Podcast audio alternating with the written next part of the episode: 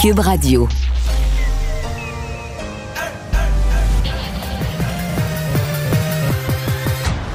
Mario Dumont. Organiser, préparer, informer. Les vrais enjeux, les vraies questions. Mario Dumont. Les affaires publiques n'ont plus de secret pour lui. Cube, Cube Radio. Bonne fin d'après-midi, bienvenue à Cube Radio. Euh, journée euh, magnifique. Je rejoins tout de suite Alexandre Dubé. C'est Alexandre qui est là le lundi. Salut!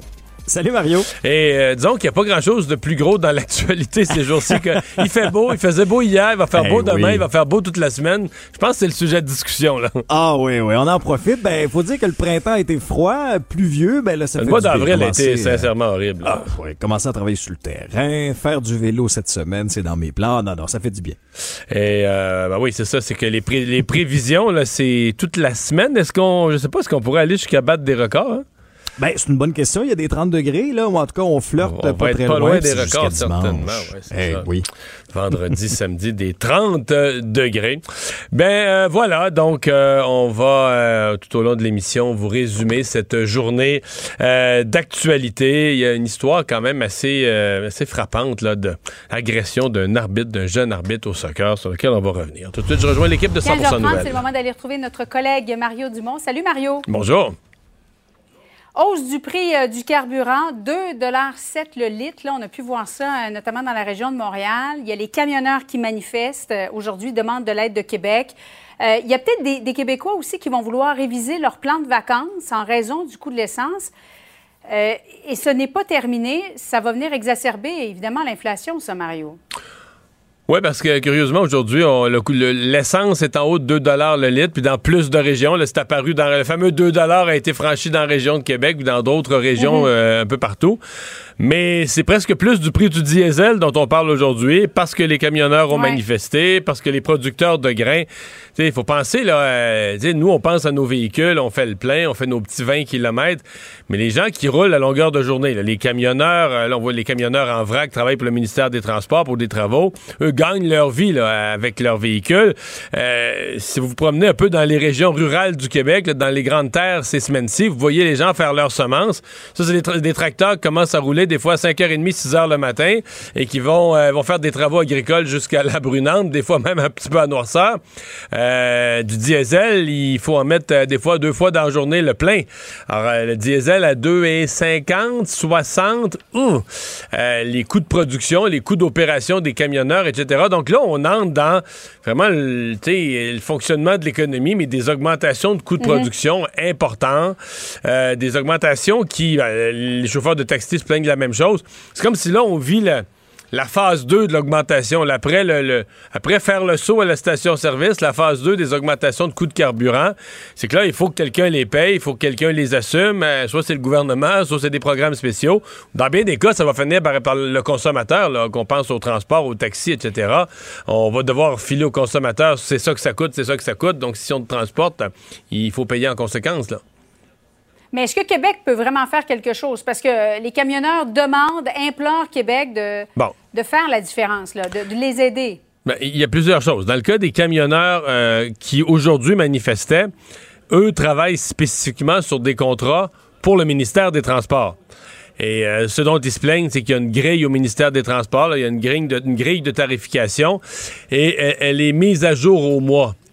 Et là, leur euh, récrimination, c'est que les prix de carburant fluctuent tellement, les fluctuations sont tellement douloureuses que euh, même au mois, c'est- ça a l'air quand même une, une bonne adaptation là, de, de revoir le prix à chaque mois, mais là, ils disent que c'est même plus assez.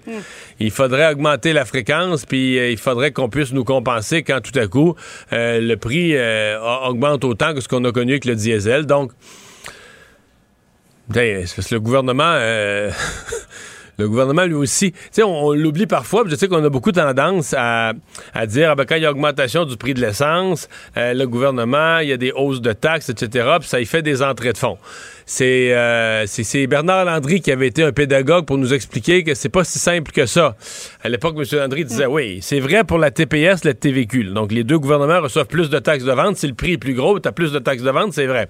Les autres taxes, c'est des taxes fixes. Par exemple, les taxes là, sur les carburants, c'est c'est 10 sous le litre. là. Peu importe le prix, c'est 10 sous le litre ou c'est, c'est un montant fixe. Donc, il grossit pas, il est pas, il est pas en pourcentage du montant. Par contre, ce qu'il faut pas oublier, c'est que le gouvernement, euh, t'as la Sûreté du Québec qui a je sais pas combien de véhicules sur la route. T'as le ministère des Transports qui a je sais pas combien de véhicules sur la route. T'as Ouais. euh, les gens, les agents de la faune qui ont je sais pas combien de véhicules sur la route. Alors, le gouvernement aussi est un gros, gros, gros, gros acheteur là, de, de- de- d'essence, de diesel. Euh, quand le prix augmente, euh, oui, il y a certains revenus qui augmentent, mais il y a des dépenses aussi. Oui, ça a une incidence évidemment sur tout le monde, y compris sur, sur Québec. Mario, 9 mai aujourd'hui, il y a eu ce, ce traditionnel défilé là, euh, très imposant devant la place rouge à Moscou pour euh, célébrer, se souvenir de la victoire contre les nazis en 1945, rendre hommage aux soldats soviétiques. Euh, mais ça faisait plusieurs semaines qu'on avait dans notre radar la date du 9 mai. As-tu l'impression que pour le président Poutine, il avait envisagé un autre scénario que, que celui d'aujourd'hui, c'est-à-dire que il a, il a pratiquement pas parlé de, la guerre en Ukraine, sinon de faire des comparaisons boiteuses avec la deuxième guerre mondiale, et il a surtout pas annoncé de victoire. Il n'a pas annoncé de victoire, il n'a pas annoncé non plus d'intention, de stratégie. Il n'a même pas annoncé qu'est-ce que serait une victoire. Certains avaient dit qu'il va en profiter de ce moment-là, un moment solennel, pour placer la barre de ce qu'il veut accomplir en Ukraine. Ouais. Non, sincèrement, et il n'a pas, il n'y a pas eu non plus ce que certains avaient craint, là, Euh, une marche militaire en plein Mariupol dans les décombres. Donc tout ce qui aurait été des gestes de provocation. Donc ça s'est fait. J'allais dire sobrement. C'est toujours difficile d'utiliser le mot sobrement. On voit les images, quand même de Ouais, grandes, de grandes, grandes beaucoup, hein? manifestations militaires. Mais je dirais sobrement dans les circonstances. Dire qu'on l'a fait un peu plus à la régulière. Donc, on n'a pas euh, multiplié par quatre parce qu'on est en guerre. On n'a pas utilisé ça euh, sur le front de l'Ukraine. Sinon, pour répéter mot à mot des choses, je devrais dire des faussetés qu'il avait déjà dites, euh, qui, qui est dans une, une opération militaire défensive, forcée d'y être par les décisions de l'Occident, euh, parce qu'il y a des néo-nazis en Ukraine. Donc, il a répété là, son, son histoire, là, son histoire aux Russes, mais sans plus. Donc, il n'y en a pas... Écoute, on a... Peut-être que les gens avaient suranticipé, peut-être que aussi les experts ou les historiens ou les gens qui regardaient ça avaient suranticipé de dire là, il va profiter du 9 mai euh, pour faire une déclaration officielle de guerre qui n'a jamais été faite. là. Pour l'instant, lui, il n'est pas en guerre contre l'Ukraine. Il fait une opération militaire Il se- spéciale. il se de- défend. de oui, il se défend. C'est Ouais. ridicule, mais c'est ce qu'il dit quand même. Mais donc, il n'y a pas eu aucun coup d'éclat. là. On a fait les parades militaires habituelles. Euh, dans son commentaire, il a inclus la répétition de sa défense ou de sa, de sa version des choses sur l'Ukraine. C'est tout.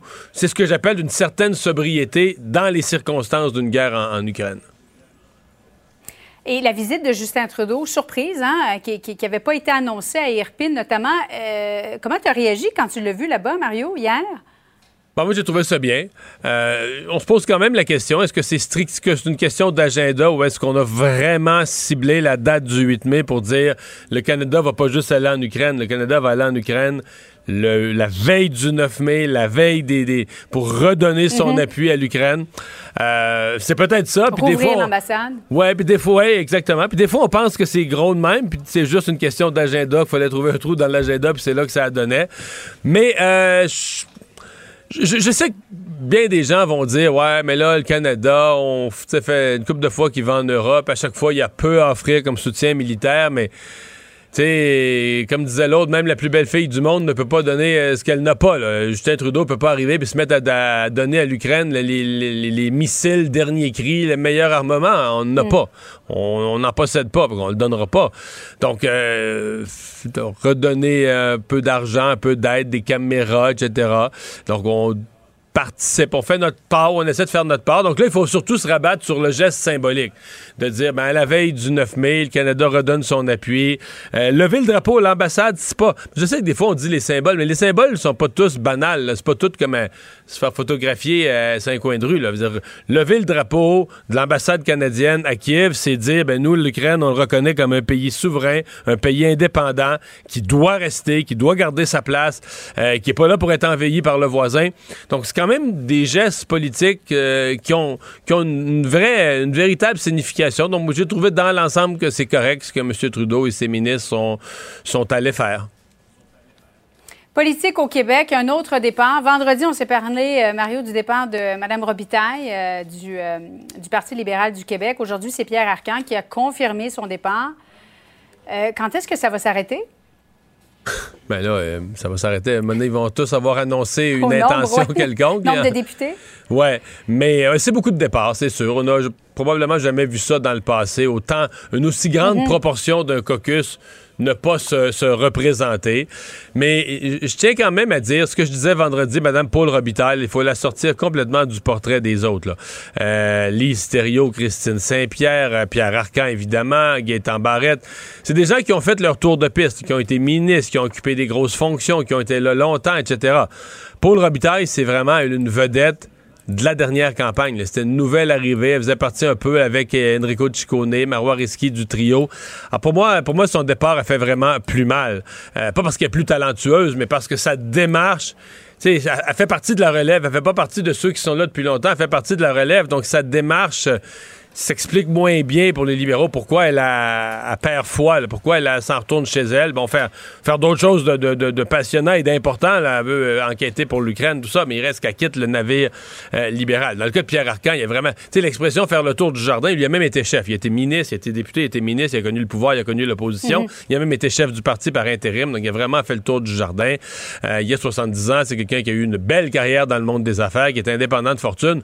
Donc c'est pas, c'est pas un départ qui est difficile à expliquer. Là, Là, on est plus dans ce que j'appelle le renouvellement normal d'un parti, que des gens arrivent à un moment donné avec une certaine carrière, un certain nombre d'accomplissements, un certain âge, puis décident de tourner la page. Dans son cas, on a présenté une successeur, Mme Setlakoué, qui est une bonne candidate, Avocate, ouais. mais bon, euh, si je me reporte au jour où Pierre Arcan faisait son entrée en politique, c'était une plus grosse vedette. Il avait un profil plus important dans le monde des affaires, était plus connu, etc. Madame Setlakoué a fait de la politique au niveau local, a été conseillère municipale, s'est présentée à la mairie de Ville-Mont-Royal, a été battue l'automne passé. Mais bon, une avocate quand même qui a, qui a fait, euh, qui s'est fait connaître là, dans les grands bureaux de Montréal et euh, ben qui, écoute, ça reste une circonscription à mon avis qu'elle devrait gagner là, sans, sans le moindre problème. là. Quoi qu'il n'y a plus rien d'acquis maintenant. hein, le si les libéraux libéral. perdent Mont-Royal, Outremont, euh, ça, ça va mal à la chope. là. Il ne restera plus grand-chose. Non. Ou Saint-Laurent. Voilà. Merci beaucoup. À suivre, Mario. Bon après-midi à Au toi. revoir. Alors, Alexandre, sinon, qu'est-ce qu'on surveille euh, dans l'actualité euh, aujourd'hui? On l'a abordé rapidement, l'histoire de cet arbitre agressé Ouais. au cours de la fin de semaine sur un terrain de soccer de Montréal. On te dit, c'est pas chic, là. Honnêtement, là. Euh, refaisons le, le fil des événements, OK? C'est arrivé samedi après-midi euh, dans un match entre l'équipe de Saint-Laurent qui recevait le Celtics du Haut-Richelieu sur un terrain synthétique, Dollar des Ormeaux, donc à Montréal. Là, semble-t-il qu'il y aurait bon un but égalisateur qui est marqué et qui serait à l'origine de la colère de cet individu-là, qui à un moment donné euh, euh, commence à crier des bêtises à l'arbitre de 17 ans, descend des gradins, va sur le terrain, et là, il commence à, à- à- à se, se poigner solidement avec lui. Euh, L'arbitre pousse l'homme, l'homme lui donne un coup de poing en plein visage, et là, tu vois, dans la vidéo qui circule abondamment sur les réseaux sociaux, Mario, depuis la fin de semaine, un autre parent qui arrive, qui plaque l'individu agressif au sol, on arrête le match. Mais là, écoute, sincèrement, là, euh, là, la famille est en réflexion à savoir est-ce que, est-ce que le jeune porte plainte ou pas? Est-ce que le jeune de 17 ans qui arbitre va vouloir continuer d'arbitrer aussi? Je te rappelle que ça, ça arrive dans un match de la Ligue de développement provincial. Pas du CF Non, je Montréal. c'est pas, pas- plus glorieux, là. C'est pas plus glorieux, mais C'est sont- des jeunes de 14 ans là, qui jouent, là. 14 ans. Puis ils sont pas sur le bord de la MLS non plus. Là. Ah, non, non. ils sont non, pas non, mauvais, écoute, là, euh, mais ils sont pas. non, mais, tu sais. Ils sont Hey, c'est- pas des Olympiques. Non, euh, c'est, en même temps, euh, ça, ça amène parce qu'on a beaucoup parlé de la culture du hockey, on a, parce qu'il y en a eu des exemples de, comme ça au hockey. Oui. Et euh, ben, c'est juste aussi un rappel que c'est pas juste au hockey et que la- le, le fond, le grand comité la semaine passée sur le hockey, je me souviens, je disais en commentaire, ben, il faudrait que ça, faudrait que ça aide tous les sports, il faudrait que ça tire tous les sports dans la bonne direction. Ben, on en a un bon exemple. là. Les problèmes qu'on a au hockey, par exemple, en matière de d'arbitrage, de respect des, des- des- des gens qui font l'arbitrage, qui sont de plus en plus difficiles à trouver, hein, d'ailleurs. De plus... On se, on se demande pourquoi. Ouais, mais ben, on- tout le monde a de la misère à trouver de la main-d'œuvre, puis trouver euh, des arbitres, c'est de plus en plus difficile. Mais ouais, voilà. Donc, euh, ça va être. euh, ça va certainement faire, euh, faire jaser et peut-être le monde du soccer va passer par le même genre de discussion et de réflexion que le monde du, euh, euh, du hockey. Ouais. Euh, Mario, on a-tu le temps de parler du, du précieux? Oui, De l'anneau? Ben oui, certainement, certainement, certainement qu'on a le temps. Parce que, écoute, honnêtement, ça fait jaser, là. D'autant plus qu'on nous avait vendu cette espèce de d'anneau, là, suspendu au-dessus de l'entrée de l'esplanade de la place Ville-Marie. Euh, bon, signé Claude, Claude Cormier, un projet de 5 millions, un projet signature pour Montréal. Un projet fabriqué au Québec. Là, on s'aperçoit dans le journal ce matin que c'est pas ça l'histoire, parce qu'une bonne partie de cet anneau va euh, non pas être fabriqué au Québec, va être fabriqué aux États-Unis et assemblé au Québec. Et là, c'est la Caisse de dépôt et de placement qui a admis qu'elle a qu'elle a imaginé donc au Québec ce projet-là, mais que la structure d'acier euh, effectivement était transformée en territoire euh, américain. Alors Ouais, après mais là, c'est parce que ça a soulevé d'autres questions. C'est que tu dis, ouais, mais comment ça se fait que c'est en acier? On n'est pas les champions de l'aluminium. Nous autres, au Québec, on, se- on se vante pas mondialement d'être les champions Non, non. de l'aluminium. Ben, D'autant plus que l'aluminium, rien, aucun métal n'est plus résistant aux intempéries. Là.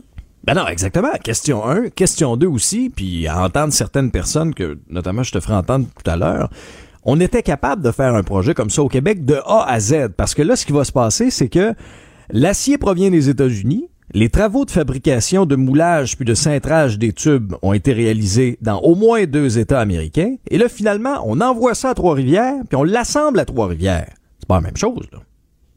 Ouais. Fabrication québécoise, on repassera. Là. C'est assemblage. Assemblage final, ouais, c'est ça. Tant qu'à ça, d'autres, d'autres, euh, hein, pour faire un parallèle, là, d'autres meubles là, qui viennent en petites boîtes, là, on monte ça chez nous. c'est un produit On québécois. pourrait dire qu'IKEA, c'est québécois, là. non, effectivement, effectivement. Mais euh, c'est, tu sais, pour un, un projet, euh, je vais le dire dans mes mots, là, mais un projet qui a besoin d'amour, qui a besoin de séduire, qui a besoin... Parce que euh, on se comprend que c'est pas... c'est pas vendu, là. C'est pas gagné, la- la- la- l'adhésion, disons, des Québécois à ce projet-là. Euh, Il y a beaucoup de scepticisme. Il y a des gens qui trouvent ça carrément ridicule, etc. Bon, moi, je suis un peu partagé. Je suis un peu partagé parce qu'il y a bien des affaires. Il faut toujours se rappeler que la Tour Eiffel, là, les Français ont passé la première décennie avec un doigt dans le fond de la gorge à dire, bon, tu sais, c'est Mhm. Ouais. dégueu, la Tour Eiffel, c'est laid, ça gâche notre ville, tout ça. Alors qu'aujourd'hui, ben, je veux dire... euh, tu fais n'importe quelle euh, n'importe quelle maquette de la ville de Paris, tu veux qu'elle soit reconnue, ben tu t'assures de faire une tour Eiffel, c'est la fierté de la ville, c'est l'emblème de la ville. Donc je, me méfie de réagir trop rapidement, mais là tu dis OK, là on s'aide pas en matière d'aller chercher une adhésion du public. C'est OK, c'est tout fait aux États-Unis en acier, inutilement lourd parce que l'aluminium est aussi plus léger. Je sais pas, j'ai l'impression qu'on court après le trouble dans le cas de ce dans le cas de ce projet-là. Euh, finalement, une étude sur les CPE et les maternelles 4 ans. Oui, finalement, on apprend que la, qualité des services éducatifs pour ce qui est de maternelle 4 ans, c'est pas plus élevé que dans les CPE. C'est une étude québécoise qui permet de comparer directement les deux formules. Donc, les chercheurs disent qu'il y a très peu de différence entre les deux au niveau de la qualité des interactions. Une recherche qui est basée sur quatre séances d'observation de 30 minutes dans 45 classes de maternelle 4 ans, 45 groupes d'enfants de 4 ans aussi dans les CPE. Et les maternelles 4 ans puis les CPE ont obtenu un score euh, moyen à élevé au niveau du soutien émotionnel de l'enfant, de l'organisation de la classe. Les résultats sont plus faibles par contre pour les deux milieux pour ce qui est du soutien à l'apprentissage. Et ce sont des résultats qui sont comparables à ceux obtenus un peu partout dans le monde. Le ministre Lacombe, euh, le ministre de la Famille, a réagi. Euh, selon lui, ben, les CPE n'ont absolument rien à envier aux maternelles 4 ans. On va euh, reparler de ça. D'ailleurs, on va voir l'invité, la, la- l'auteur de l'étude comme Oui. invité un petit peu plus tard dans l'émission. Merci, Alexandre. À tantôt. Combiner crédibilité et curiosité. Mario Dumont. Cube Radio. On a beaucoup parlé euh, de la nouvelle génération de, de maires et mairesses qui avaient été élus euh, plus jeunes, euh, un certain nombre plus préoccupés par l'environnement. Il semble qu'il se développe à travers ça un mouvement, une préoccupation. Euh, oui, pour s'occuper d'environnement, oui, même peut-être pour tenir tête au gouvernement du Québec dans certains cas. Et un des enjeux, euh, il vous concerne directement, un des enjeux, c'est la densification. La densification des villes, le combat contre ce qui est appelé maintenant l'étalement urbain. Mais vous comprenez que si vous habitez dans une maison avec un terrain, une piscine, un carré de pelouse, euh, un petit parc où les enfants peuvent jouer, euh, ben vous êtes l'ennemi. Là. Je veux dire, euh, ce qu'on veut, c'est des, c'est, que les gens habitent dans beaucoup plus petits, proches de leur travail, construire en hauteur. Tout le monde reste dans la ville, à distance d'une marche ou d'un transport en commun, d'une petite traite de transport en commun, euh, de son travail. La banlieue, c'est le modèle qu'on veut, qu'on veut cesser, qu'on veut combattre. La mairesse de Sherbrooke, Evelyne Baudin, est avec nous. Bonjour. Oui, bonjour. Mais d'emblée, je voudrais dire que moi-même, j'habite dans un bungalow, dans un quartier résidentiel. Donc, faut. Euh, comment c'est réconciliable, là? Ah ben en réalité, moi je je, je, dire, c'est des gestes un peu qu'on pose au quotidien. Moi je, je, prends mon vélo quand même, même si j'habite à une bonne distance euh, de la de l'hôtel de ville. Mais l'avantage c'est que j'ai un vélo électrique. La différence euh, qui fait la différence, ce qui fait la différence dans mon cas. Mais en réalité, c'est de dire ce qui se construit en ce moment, c'est souvent un modèle de quartier. Donc, typiquement, ce qu'on voit comme développement dans les villes, c'est des, des forêts qui sont coupées, puis on met des maisons, puis on met juste des maisons. Puis des fois, c'est des unifamiliales, des jumelés. Ben, je pense que la plupart des villes ont des règles. Quand tu construis, il faut que tu fasses du locatif, il faut que tu fasses un peu de condo. Non, non, il n'y a pas une. Puis à Montréal, tout le monde se plaint que dans Griffintown, on a fait trop de tours à condo. Là. On, a, on a multiplié les ah tours à condo. Euh, ben, c'est pour ça que, que, Sherbrooke est la plus belle ville du Québec. C'est parce que c'est pas Montréal. Mais tu sais, euh, effectivement, il existe plus qu'un modèle. L'idée, c'est de se dire il existe quelque chose entre le bungalow traditionnel et la tour à, condo. Quand on pense à des maisons, moi je vais essayer de vous, faire rêver là. Pensez, pensez à des maisons euh, en rangée qui ont un accès finalement sur la rue direct. Fait comme ça, quand les familles sortent dehors, ils, ils, croisent leurs voisins. Ils ont une petite cour, puis ils ont un parc à proximité. Puis quand ils sortent de leur rue, ils arrivent sur une rue commerciale dynamique où ils retrouvent les services essentiels et ils ont aussi une école à proximité où euh, les enfants peuvent même rentrer euh, s'ils veulent sur l'heure du dîner pour euh, pour aller manger. Donc ça, c'est un quartier qui a une bonne densification, ce que je suis en train de vous décrire.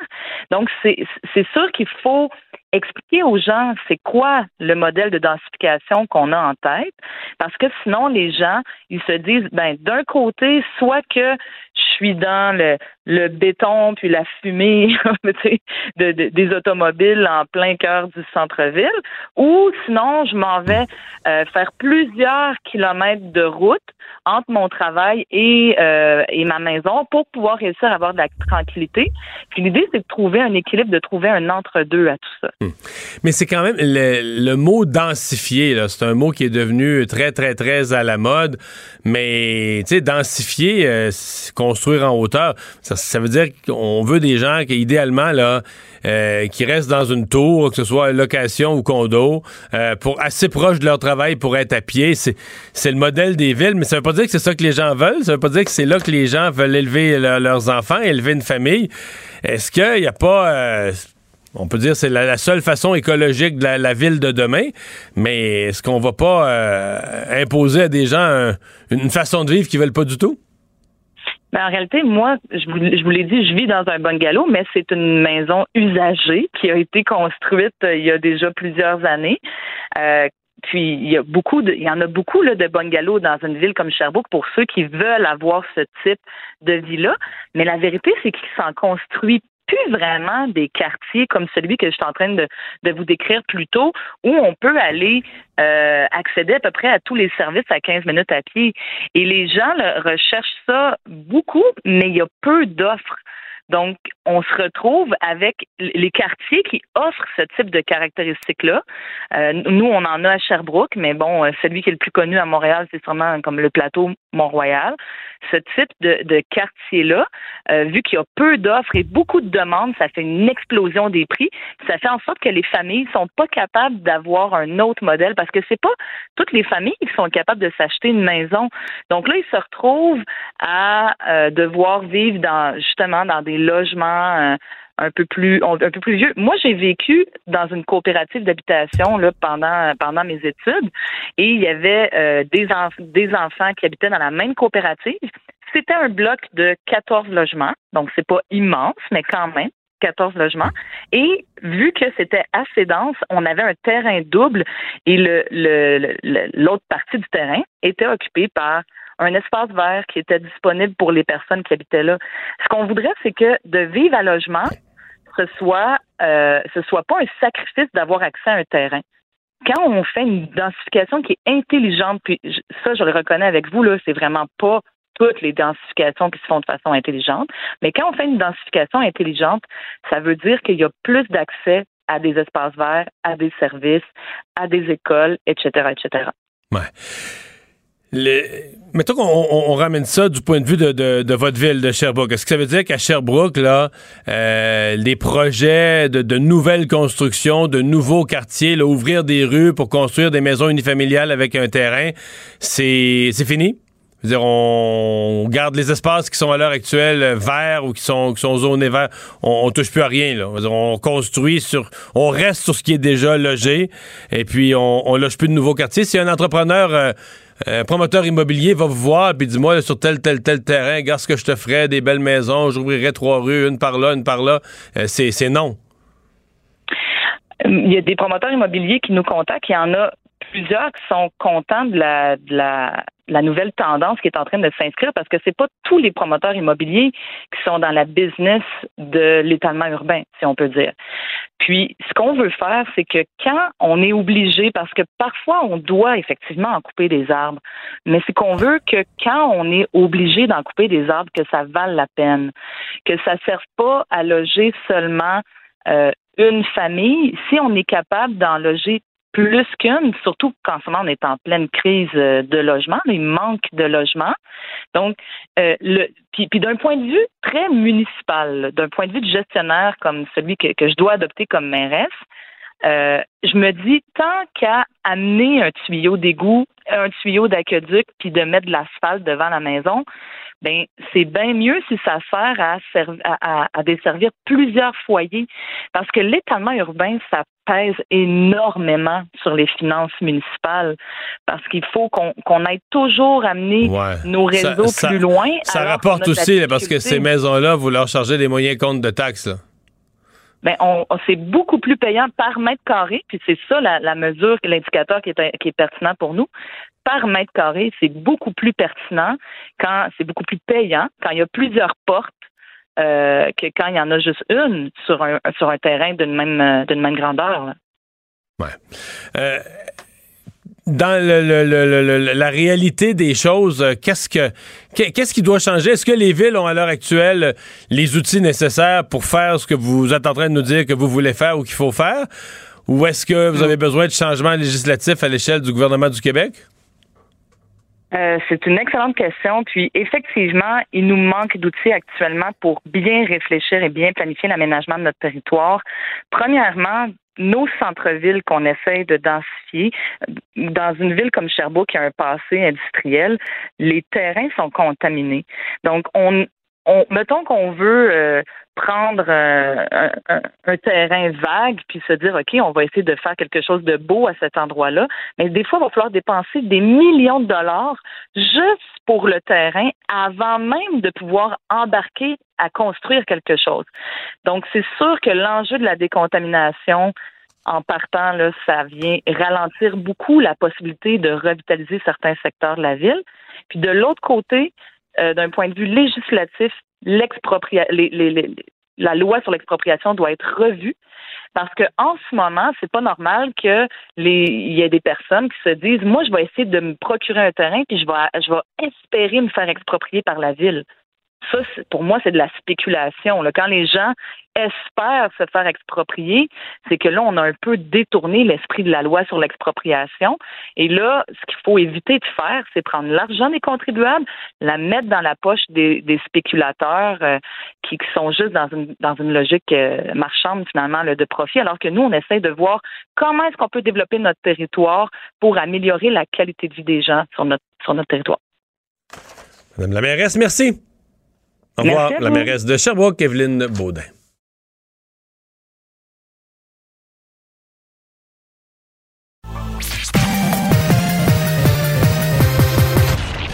Combiner crédibilité et curiosité. Mario Dumont. Cube Radio. Le conflit Russie-Ukraine avec Guillaume Lavoie. Bonjour Guillaume. Bonjour Mario. Alors, 9 mai, jour de la victoire, c'est comme ça qu'on appelle cette journée euh, en Russie, euh, journée qui rappelle 1945, mais qui prend comme une autre tournure, qui prend un autre, euh, un autre air avec le fait qu'on est présentement en, guerre. Qu'est-ce que tu retiens de la journée d'aujourd'hui? Ben, D'abord, moi je pense qu'il y a des, des anciens combattants russes de cette guerre-là qui doivent se tourner dans leur tombe parce que de voir euh, l'occasion grandiose de la victoire des Russes contre l'armée nazie utilisée, transformée, exploitée dans des motifs comme ceux-là, c'est-à-dire de dire qu'il faut se battre de nouveau contre l'Ukraine nazie, c'est assez euh, extraordinairement triste, on pourrait le dire comme ça. D'abord, juste un rappel euh, assez intéressant. Effectivement, c'est le jour de la capitulation allemande, mais c'est le 8 mai pour nous. Mais comme c'était tard le soir, c'est le 9 mai à Moscou.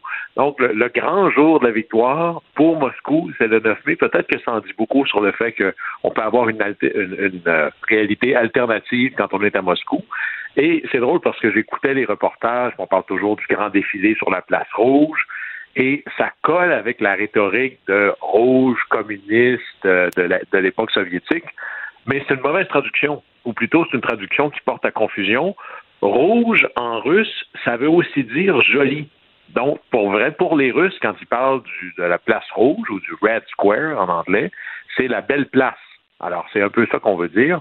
Mais c'était, euh, je, regardais, j'écoutais le discours de, de, Vladimir, Poutine, puis je me disais, OK, la rhétorique est au plafond, puis les faits sont au troisième sous-sol. On est mmh. vraiment là-dedans, là. Euh, D'abord, euh, chose intéressante, cette fameuse parade-là Vladimir Poutine essaie toujours de trouver des leaders étrangers pour justifier ou légitimer la chose. D'habitude, de temps en temps, il y a des leaders occidentaux qui sont allés dans les derniers 20 ans et des présidents américains à deux fois à peu près. Mais Xi Jinping est là, d'habitude. Là, il n'était pas là. Et c'était l'occasion aussi de prendre acte de si c'est une guerre, on n'est pas en train de célébrer une victoire parce qu'il y a eu jusqu'à date, dans le cadre de la guerre euh, de l'invasion russe en Ukraine, il y a eu plus de morts de soldats russes en trois mois à peu près que dans les dix ans de la guerre russe en Afghanistan. Et c'est assez fascinant. Et je regardais quand vous voulez parler de faits alternatifs. Selon les Russes, il y a 1351 soldats russes qui sont morts dans cette opération militaire. mais, il n'y a pas remis le chiffre à jour depuis je ne sais pas combien de semaines. Oui, à peu près. ouais, à peu près des chiffres de la première semaine ou à peu près. Parce que selon le temps, puis le temps donne une grosse marge de manœuvre, euh, c'est-à-dire qu'on pense que c'est entre 7 000 et 15 000 soldats russes morts. Là, je calcule pas des blessés, hors combat, faits prisonniers. Alors, c'est clair que cette guerre-là est d'abord une guerre à l'information et à la vérité. Et ça, c'est peut-être le bout que Vladimir Poutine gagne. Euh, mais malgré euh, l'ensemble du discours, qui était assez violent, là, au sens où il y a une adéquation totale dans le discours de Vladimir Poutine, nous avons battu les nazis en 45 défendu l'existence même de la nation russe et on a gagné. Et là, il faut faire exactement la même chose. Alors, il fait un copier-coller entre 1945 et 2022.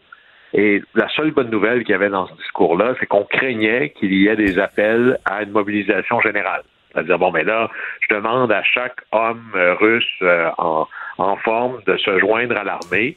Et là, au niveau de la population, on en parlait la semaine dernière, il y a un désavantage énorme du côté de l'Ukraine. Ça, ça aurait été dans les très, très mauvaises nouvelles. Mais regardez combien des fois la rhétorique peut être tronquée, puis juste la questionner un peu, ça craque là, partout. Juste quelques mises au point historiques. Si Vladimir Poutine veut faire un copier-coller avec le cadre de 1945 et qu'il se batte contre les nazis, le bout qu'il oublie, c'est que l'ensemble du monde libre, qui était essentiellement l'allié de la Russie en 1945, là, est allié de l'Ukraine. Alors, c'est un peu, c'est un peu difficile de faire passer l'Europe de l'Ouest, le Canada, les États-Unis comme des pro-nazis. Fait que l'idée que c'est une guerre contre les nazis, ça ferait beaucoup, beaucoup de monde chez les nazis d'un coup sec. L'autre chose qu'on oublie euh, de 1945, c'est que la Russie euh, se battait contre l'invasion de l'Allemagne nazie sur son territoire. Dans aux dernières nouvelles, c'est pas l'Ukraine qui a envahi la Russie. Là. Et, c'est tellement vrai que si on pousse plus loin, ça c'est le bout où les Russes ont réussi à se sauver avec une version romancé de l'histoire de la Deuxième Guerre mondiale. Ils ont été lavés de leurs péchés à cause des plus de 20 millions de morts dans le conflit. Mais la Deuxième Guerre mondiale a beaucoup, pas commencé, mais c'est massivement accéléré en 1939 parce que la Russie de Staline a signé un accord avec l'Allemagne nazie de Hitler. Un accord qui disait essentiellement trois choses. C'est correct, les Allemands, vous pouvez y aller. Nous, on n'interviendrons pas contre vous. Ensuite, on garantissait à l'Allemagne nazie, ça c'est quand même extraordinaire, Staline a garanti à l'Allemagne nazie les ressources pétrolifères du Caucase et les ressources céréalières, le charbon et l'acier de l'Ukraine. Puis troisièmement, les deux ensemble se partageaient la Pologne, en disant la Pologne, comme vous n'êtes pas un vrai pays, d'habitude chez euh, certains leaders russes, ben on se divise ça en deux. Alors, si on pousse la rhétorique un peu plus loin, une chance que Vladimir Poutine n'a jamais à se défendre dans un, vrai Parlement, parce que je suis pas sûr que son discours passerait le test d'un étudiant de secondaire qui connaîtrait un peu son histoire. Alors, on est véritablement dans une rhétorique qui vise à exister dans un monde où on ne pose pas de questions si on ne veut pas aller en prison. Alors, c'est assez intéressant de voir ça quand même. Ouais. Euh, discours télévisé du euh, chancelier allemand euh, en même temps, en parallèle. Oui, mais lui, il était hier parce que en Allemagne, c'est le 8 mai qu'ils ont signé la capitulation et c'est toujours. en fait, c'est une, question de fuseau horaire, parce que c'était à 23h01 le soir, mais à Moscou, on était, on était passé à 1h du matin le 9 mai. Fait que les Russes ont retenu le 9 mai, mais dans les fêtes, c'est le 8 mai. Là.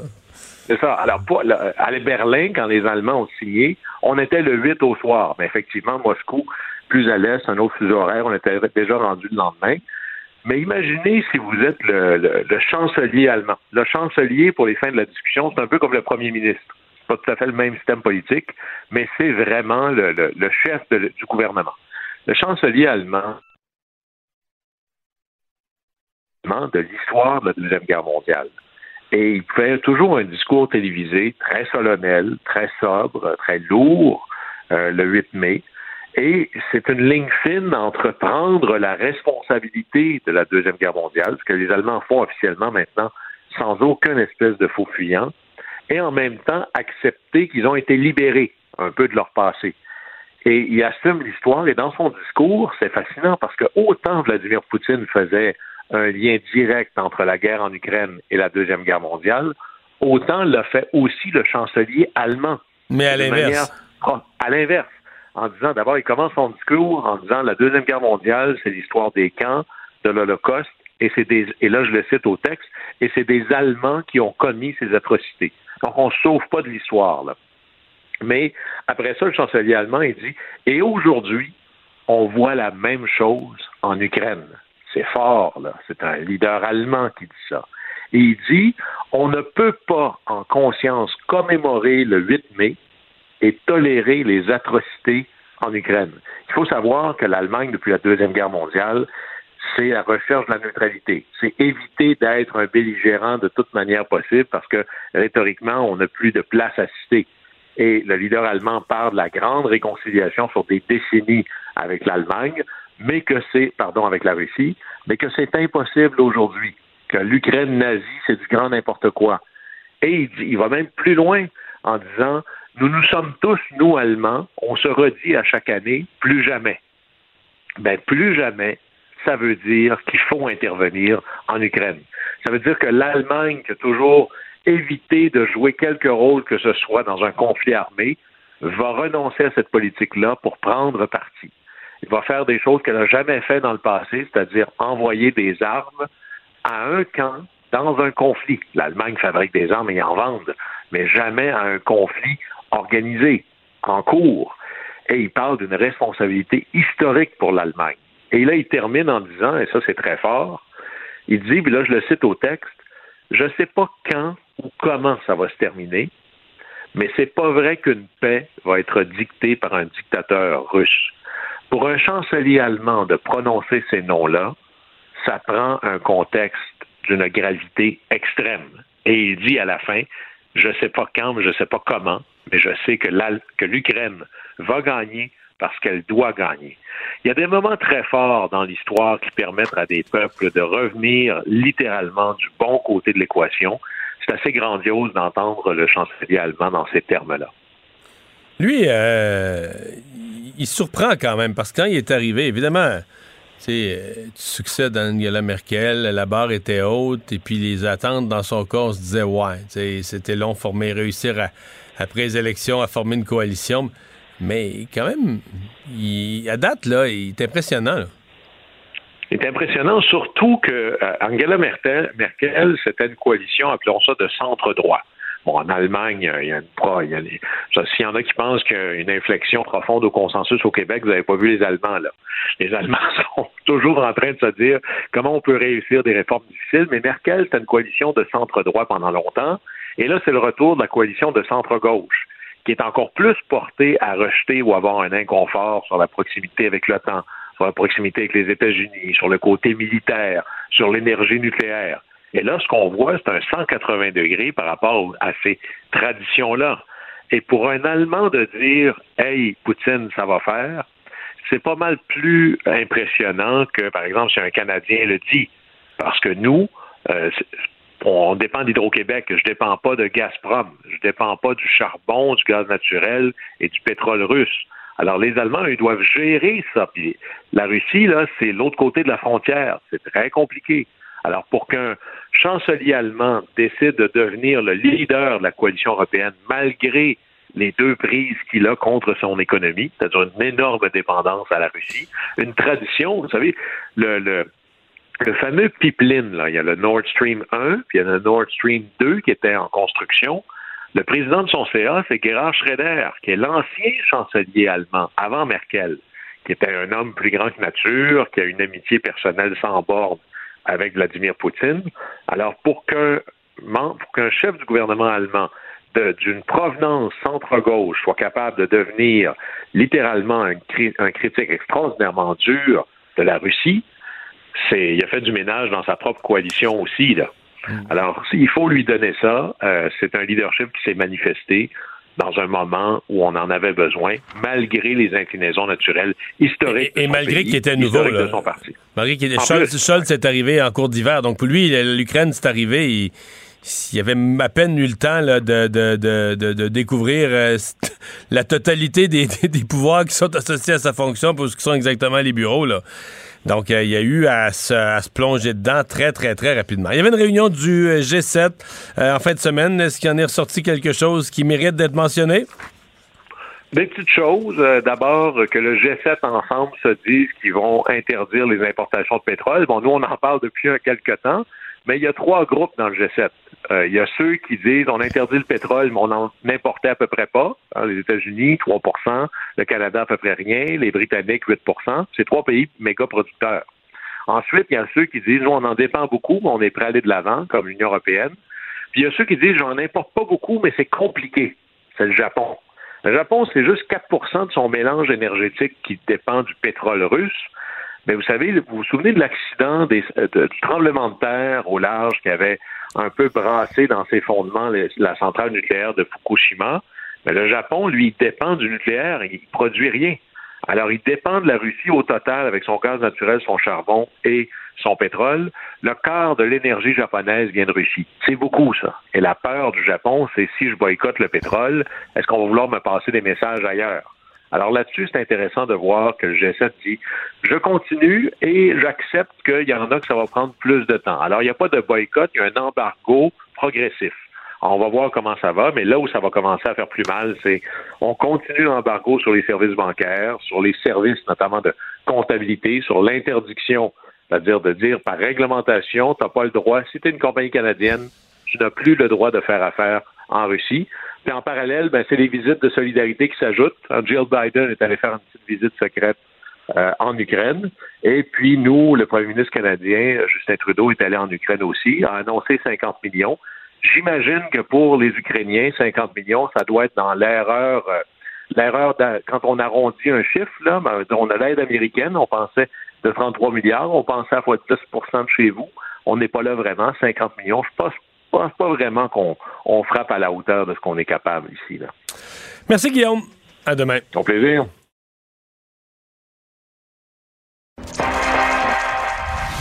Mario Dumont. Il analyse l'actualité et sépare les faits des rumeurs.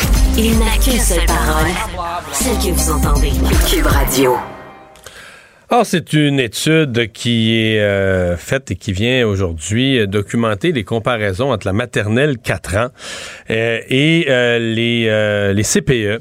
Et donc, dans le cadre de son projet doctoral, la chercheure Maude Roy-Vallière vient dire qu'il n'y a pas de différence marquée, que les CPE font aussi bien que ce qui se fait dans les maternelles 4 ans. Elle est avec nous, étudiante au doctorat en éducation à l'UCAM. Bonjour. Bonjour. Euh, Qu'est-ce que vous avez mesuré exactement? Parce qu'on dit, bon, euh, équivalence CPE euh, et garde des maternelles 4 ans. Qu'est-ce que vous avez mesuré exactement? Donc, dans le fond, euh, nous, on est allé euh, dans les classes et dans les groupes de CPE, puis on a observé les échanges qui se passaient entre les adultes et les enfants. Donc, euh, par échange, en fait, c'est surtout verbal, donc tout ce qui se dit entre les adultes et les enfants, mais aussi non verbal. Là, donc, on pourrait, par exemple, nommer là, un- une main sur une épaule, un sourire, ce genre de choses-là. Et euh, on, s'intéressait à trois aspects en particulier, donc euh, le soutien émotionnel, alors euh, la façon dont l'adulte est sensible aux besoins émotionnels des enfants, les remarque facilement, va être aussi sensible à leur point de vue. Euh, on s'intéresse aussi à l'organisation euh, du groupe, donc l'efficacité avec laquelle on fait les changements, les transitions avec les activités, et également le soutien à l'apprentissage. Donc toutes les questions de réflexion qu'on va venir poser aux enfants, là, par exemple, pourquoi est-ce que tu me dis euh, ça? Tu me dis que je sais pas, il fait beau dehors aujourd'hui. Pourquoi ça? Quels indices te permettent de le savoir? Puis tout question aussi les conversations qu'on va soutenir avec les enfants. Donc c'est vraiment ce qu'on est allé observer. OK. Donc, euh, vous avez observé des processus. Donc, vous n'avez pas vraiment mesuré, par exemple, un enfant de, de, de 3, de 4 ans qui aurait des, des problèmes de langage. Euh, Est-ce qu'à la fin de l'année, le rattrapage a été meilleur dans l'un ou dans l'autre? là? On n'est pas dans les, les résultats de ce genre-là. Effectivement. Donc, c'est pas des résultats scolaires, nous, qu'on on a euh, mesurés. C'est vraiment les échanges qui se passent entre les enfants et les adultes dans le milieu. OK. Et de ce point de vue-là, vous n'avez pas vu de, de différence à la- à l'avantage de la maternelle ni, de, ni du? CPE? Eff- Effectivement, là, donc euh, ce qu'on a vu, c'est que globalement, il n'y a pas vraiment de différence entre les deux. Euh, donc, l'outil avec lequel on observe, là, c'est une échelle de 1 à 7, puis euh, il se situait à peu près à- à- au même point. Là, donc, euh, pour le soutien émotionnel et l'organisation du groupe, c'était vraiment entre 5 et 6, donc il était euh, un très bon euh, résultat. Et au, au niveau du soutien à l'apprentissage, c'est un peu plus 2 et 3. Euh, Puis la seule vraiment différence qu'on a vue, c'était au niveau de la considération du point de vue de l'enfant, euh, qui est légèrement plus élevé là, euh, en CPE. Donc, c'est-à-dire qu'elle euh, plus facilement, elles vont orienter leur planification en fonction des besoins là, spontanés des enfants. Là, par exemple, euh, je sais pas, il y a neigé un matin, mais on va aller dehors et jouer dans la neige, par exemple. OK. Euh, vous, vous, vous êtes au doctorat en éducation, donc vous avez fait votre bac en éducation, vous avez étudié en éducation à Effectivement. l'université. C'est Oui. pas c'est pas une dévalorisation de vos propres études universitaires parce que la, la- ce qui est supposé être la force des maternelles 4 ans, c'est que les gens ont un bac en éducation. Si on arrive à la même chose, au même résultat avec un cégep, euh, les gens qui étudient au bac en éducation perdent leur temps, non? Mais à mon avis, c'est pas vraiment une dévalorisation parce que euh, tu sais la maternelle 4 ans et les CPE avaient pas tout à fait un, un but là, de base qui était le même. Là. Le- les CPE étant qu'on voulait offrir euh, un milieu de garde là, pour permettre aux, aux femmes, entre autres, d'aller sur le marché du travail, tandis que les maternelles 4 ans servaient vraiment à être complémentaires aux CPE et aux autres services éducatifs, donc à offrir des services euh, dans les milieux où il n'y en avait pas. Là. Par exemple, les milieux où est-ce que c'était plus défavorisé.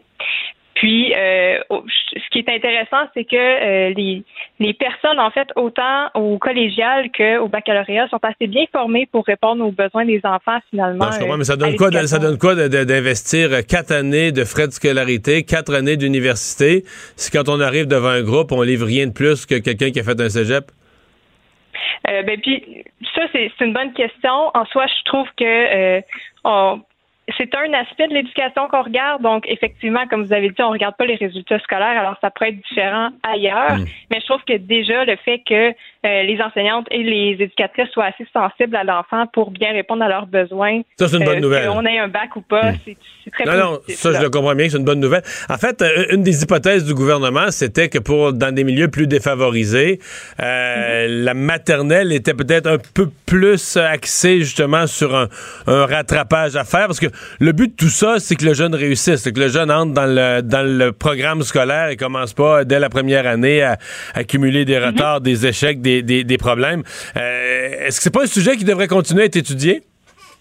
Euh, oui, puis je suis tout à fait d'accord avec ça. Euh, définitivement, l'impact un peu des programmes qu'on va mettre là, autant en CPE qu'en maternelle, euh, définitivement, on devrait faire des études sur un plus long terme pour voir est-ce que, ben, tu sais, finalement, j'ai fait la maternelle 4 ans à 4 ans et rendu en sixième année, est-ce qu'on voit encore les effets? Ça, on n'a pas pu en faire beaucoup jusqu'à maintenant parce que ça prend évidemment beaucoup de ressources. C'est quoi le critère sur lequel vous, m'avez dit tout à l'heure, les deux sont un peu plus faibles que les deux autres, c'est le soutien à, l'apprentissage? Effectivement. Donc, euh, toutes les questions de réflexion qu'on va poser. là. Exemple? Euh, par exemple, euh, on va dire justement pourquoi est-ce que tu dis qu'il fait beau dehors aujourd'hui? Bah, ben, parce qu'il fait soleil, parce que, je sais pas, il n'y a pas de nuages dans le ciel. Ça, c'est des exemples de, euh, réponses que l'enfant pourrait donner. Euh, mais euh, ça peut être aussi toutes des, questions de planification. Par exemple, un enfant est en train de jouer au bloc. Bon, ben, qu'est-ce que tu vas faire avec les blocs? Qu'est-ce que tu penses? Est-ce que tu planifies faire une maison? Comment tu vas la faire ta maison? Puis ça, dans les milieux, ce qu'on se rend compte, c'est qu'on le fait pas beaucoup avec les enfants. Donc, les adultes ont moins tendance à venir chercher à questionner les enfants sur ce qu'ils font et pourquoi ils le font, en fait. Ben, on va voir. J'ai l'impression qu'on n'a pas fini de, comparer ces deux, euh, deux façons-là d'accueillir nos petits de 4 ans. Euh, Madame Roy-Vallière, merci d'avoir été là. Au revoir. Au revoir. Les vrais enjeux, les vraies questions. Les affaires publiques n'ont plus de secret pour lui. Mario Dumont. Vous avez 24 minutes dans une journée. Tout savoir en 24 minutes. Pour s'informer et comprendre en 24 minutes, ici Mario Dumont, en compagnie d'Alexandre Dubé, des studios de Cube Radio, la station d'affaires publique de Québecor. Voici Tout savoir en 24 minutes. Tout savoir en 24 minutes. Cube Radio.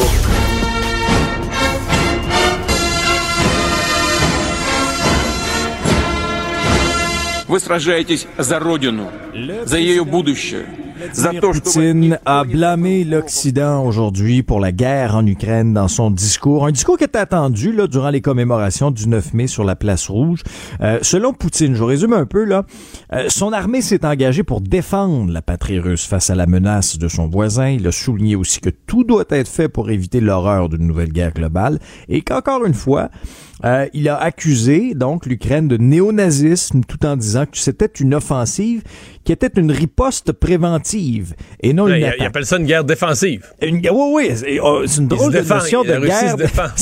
ben, des fois, l'attaque est la meilleure défensive. Hein, c'est comme au hockey. Non, mais sincèrement, là, euh, c'est une journée euh, vraiment où la propagande était à son maximum. Mais pas de nouvelles. Moi, moi, je retiens quand même qu'il n'y a pas il n'a pas utilisé, euh, contrairement à ce que plusieurs avaient craint, il n'a pas utilisé la journée du 9 mai pour lancer une nouvelle mobilisation, un nouveau message, des nouveaux objectifs militaires ou quoi que ce soit. Parce il que c'était appréhendé, là. Oui. Il a répété ça. Parce que l'histoire est absurde, mais il l'a déjà dit. Il a, il a, représenté les faits de la même façon que c'est une opération, pas une guerre, c'est une opération militaire spéciale qui a été forcée de faire ça euh, à cause de l'Occident, à cause pour protéger la Russie contre l'Ukraine, puis de la menace néo-nazie. Il a répété les mêmes, mêmes, mêmes histoires. Oui, ah, tout à fait. Puis, tu sais, c'était se demander comment on peut interpréter son discours. Voici la réponse de Charles-Philippe David, la chère Raoul Dandurand. Mais ce que ça nous dit, c'est qu'il est déjà prêt à nous blâmer, disons les choses franchement, nous, les alliés de l'Ukraine, pour toutes les difficultés que l'armée russe rencontre en Ukraine. Donc, à peine euh, un discours voilé sur, au fond, les difficultés que rencontre la Russie et les forces armées russes euh, en Ukraine. Et il s'en est pas vraiment euh, caché. Et je pense que l'idée de dire, ben, faut blâmer quelqu'un hein, pour pour pour pour le fait que ça va pas bien et que ce soit nous, ben, c'est pas nécessairement une bien bonne nouvelle parce que bien sûr, ça va contribuer un petit peu plus à embourber ce conflit, voire peut-être à une certaine escalade. On verra. Poutine n'a pas non plus, cependant. Bon, il n'y a pas. Écoute, tout ce que, qui avait été envisagé, il peut s'annoncer d'abord le déclenchement d'une guerre, parce qu'officiellement, il ne s'est jamais dit en guerre contre l'Ukraine. Il est dans une Il n'y a mission pas de déclaration de guerre. On a bombardé. Oui, il aurait Mais pu faire une déclaration de guerre officielle, même si c'est loufoque à ce moment-ci, c'est un peu ridicule, mais il aurait pu le faire Ben quand oui. même. Euh, occasion donc de lancer en déclarant une guerre une grande mobilisation pour aller chercher euh, plus de, de- de soldats, pour aller chercher euh, dans le pays le recruter ou mobiliser ou conscrire plus de citoyens. Il a aussi évité de parce que comme c'est le jour de la victoire, il aurait pu comme établir un peu les critères de qu'est-ce que la Russie veut comme victoire, qu'est-ce que la Russie recherche en Ukraine, qu'est-ce que la Russie euh, souhaite accomplir, puis quand ça va être fait, on va cocher victoire. Euh, ça non plus, il est pas revenu là-dessus. Donc, c'est quand même une journée. Moi, je- ça, ça fait drôle de dire ça, d'utiliser le verbe sobre, parce que c'est les grosses parades militaires, c'est comme un gros show à grand déploiement. Sobre dans son discours. Sobre dans Ah, son discours et sobre, Ah, oui. c'est-à-dire qu'il n'a pas utilisé la journée ni pour barber l'Ukraine, ni pour faire à Mariupol un défilé militaire là, qui aurait été vraiment cynique et, et- et- et baveux. Il ne l'a pas utilisé pour changer le courant de la guerre. Il a répété ses mensonges habituels. Euh, il les a répétés évidemment prioritairement pour son peuple. Ils ont fait la parade militaire habituelle. Et euh, ben, il a essayé de faire. Après ça, il a essayé de faire un parallèle parce que si le 9 mai est le 9 mai, là, pour euh, les, les gens qui, le- qui sont moins familiers, c'est vraiment c'est la signature de la reddition. C'est l'Allemagne qui capitule comme telle. D'ailleurs, il y a une chose curieuse. hein. Tu sais que l'Allemagne avait capitulé le 7 mai à Reims, en Champagne, en France? Et Staline était furieux. Staline disait, mais voyons, là, pas, pas, pas en France que ça se passe, c'est vraiment à Berlin. Nous, l'armée russe, on, prend Berlin, on est en train de prendre Berlin. Et donc, il a exigé qu'il y ait une deuxième cérémonie de signature de la reddition de l'armée allemande. Donc, les Allemands ont signé leur capitulation une deuxième fois le lendemain du 7 mai, le 8 mai. C'est-à-dire, pourquoi on retient le 9 mai? Parce qu'ils l'ont fait Ben, effectif- décalage. C'est ça, le décalage horaire. L'heure effective, c'était 23 heures et une minute. Et donc, à l'heure de Moscou, c'était une heure et une minute. Mais dans la nuit, on était passé minuit, on était rendu le 9 mai. Et comme c'est l'armée russe, comme c'est les Russes qui, qui, qui étaient un peu comme les, les- les héros là, de la prise de Berlin, ben, eux ont retenu que pour eux, c'est arrivé un 9 mai. Et c'est le 9 mai qui est devenu le jour de la victoire. Une longue histoire pour dire que aujourd'hui, Poutine, dans sa façon de le présenter, essayait de faire un parallèle. Tu sais, on a débarqué l'Allemagne nazie, etc. Mais je pense pas. Les, camps de concentration, tout ce qu'on a trouvé dans l'Allemagne nazie, euh, on n'a rien trouvé de tel en Ukraine. Ce qu'on a trouvé, c'est des producteurs de grains qui allaient faire leurs semences, puis là, on a détruit leur machinerie puis leurs silos. Tu sais, c'est pas, il y a pas de, aucun parallèle possible, aucun parallèle sérieux qui soit, qui soit possible. Ouais. Zelensky euh, aussi a lancé un message pour le jour de la victoire. Il a publié une vidéo en soirée en disant que bon, l'Ukraine ne céderait aucun morceau de territoire à la Russie. Puis sur le terrain, ben, les frappes ont recommencé aujourd'hui, entre autres à Odessa. Quatre missiles qui sont tombés dans la région ce matin. Ça s'est poursuivi à Mariupol aussi euh, en fin de semaine où là, on, on a évacué là, femmes et enfants qui étaient à l'intérieur. Mais selon Zelensky, la Russie aurait proposé de laisser sortir les soldats ukrainiens, mais juste s'ils acceptaient de, de se faire prisonniers. Et, ce que la Russie veut faire, c'est de se servir d'eux ultimement comme, euh, comme monnaie d'échange, mais ce que l'Ukraine refuse de faire. Maintenant, sur le front diplomatique, Mario, deux choses. Euh, Aujourd'hui, le président des États-Unis, Joe Biden, a signé devant les journalistes une loi qui va permettre d'accélérer l'envoi à l'Ukraine de tout ce qui est équipement militaire. Et pour le faire, il a réactivé un dispositif datant de la Seconde Guerre mondiale. C'est le Ukraine Democracy Defense Land-Lease Act of 2022. Mais quand j'ai vu la nouvelle, j'ai dit c'est Ouais. que c'est quand même sauté. On réactive une, une loi de la Deuxième Guerre Ouais. mondiale. Puis quand tu réfléchis, tu te dis, ben, il n'y a rien de plus logique. On est revenu, Poutine nous a replacés dans une barbarie, des images, une sorte de guerre, une façon qui, remonte, c'est- la Deuxième Guerre mondiale, Ouais. c'est l'époque, c'est- là-dedans qu'on est replongé, là, les guerres de Ah tranchées puis tout ça. Ah ouais. Fait qu'il nous a replongé dans la Deuxième Guerre mondiale. Fait que c'est pas, de ce point de vue-là, c'est pas absurde, même si c'est vieux là, dans le temps, c'est pas Mm. absurde qu'on repige dans les qu'on repige dans les lois de la Deuxième Guerre mondiale. C'est là qu'on est. Ah, exact. Puis on s'est basé exactement sur ce programme-là pour créer celui de, de 2022.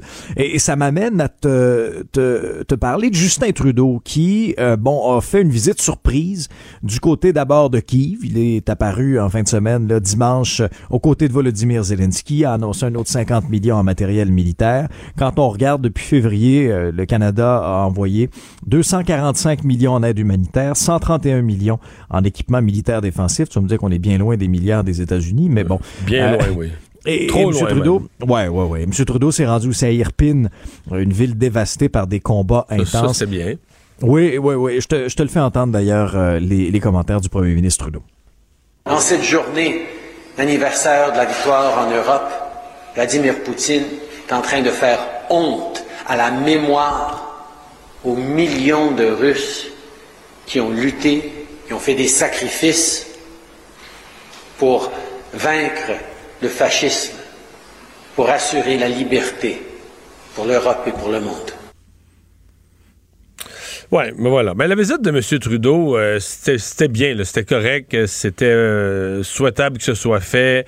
Euh, le symbole de la réouverture de l'ambassade, le drapeau canadien ici à l'ambassade, c'est quand même un message fort parce que ton ambassade vient dire, ben moi je, reconnais l'importance de ce pays-là. Il est en mm. guerre, mais il est mon allié.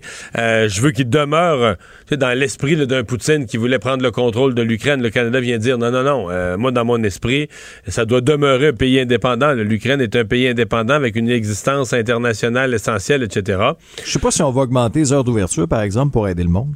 Ouais, ça c'est pas certain. mais en fait, on parle d'une réouverture progressive. Là. Je pense mm. pas que c'est ouvert euh, beaucoup avant quelques jours. À mon avis, ça va être très très très euh, limité ce que ce que ça ce que ça va avoir comme ouverture réelle. Mais bon, il reste que c'est beaucoup de symboles. Puis tu l'as dit tout à l'heure. Est-ce que le, est-ce que l'apport, est-ce que l'appui concret en termes d'argent, d'armes, etc. du Canada est à la hauteur euh, de, des superlatifs qu'on utilise dans le langage? Peut-être pas.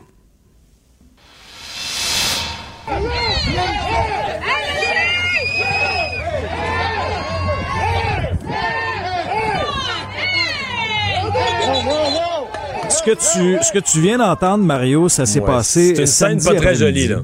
Ah non, non, je, je, vais te la je vais te la décrire. Là, ça se déroulait sur un terrain synthétique de Dollars des Ormeaux, donc à Montréal, pendant un match de l'équipe Saint-Laurent qui recevait le Celtics du Haut-Richelieu. OK?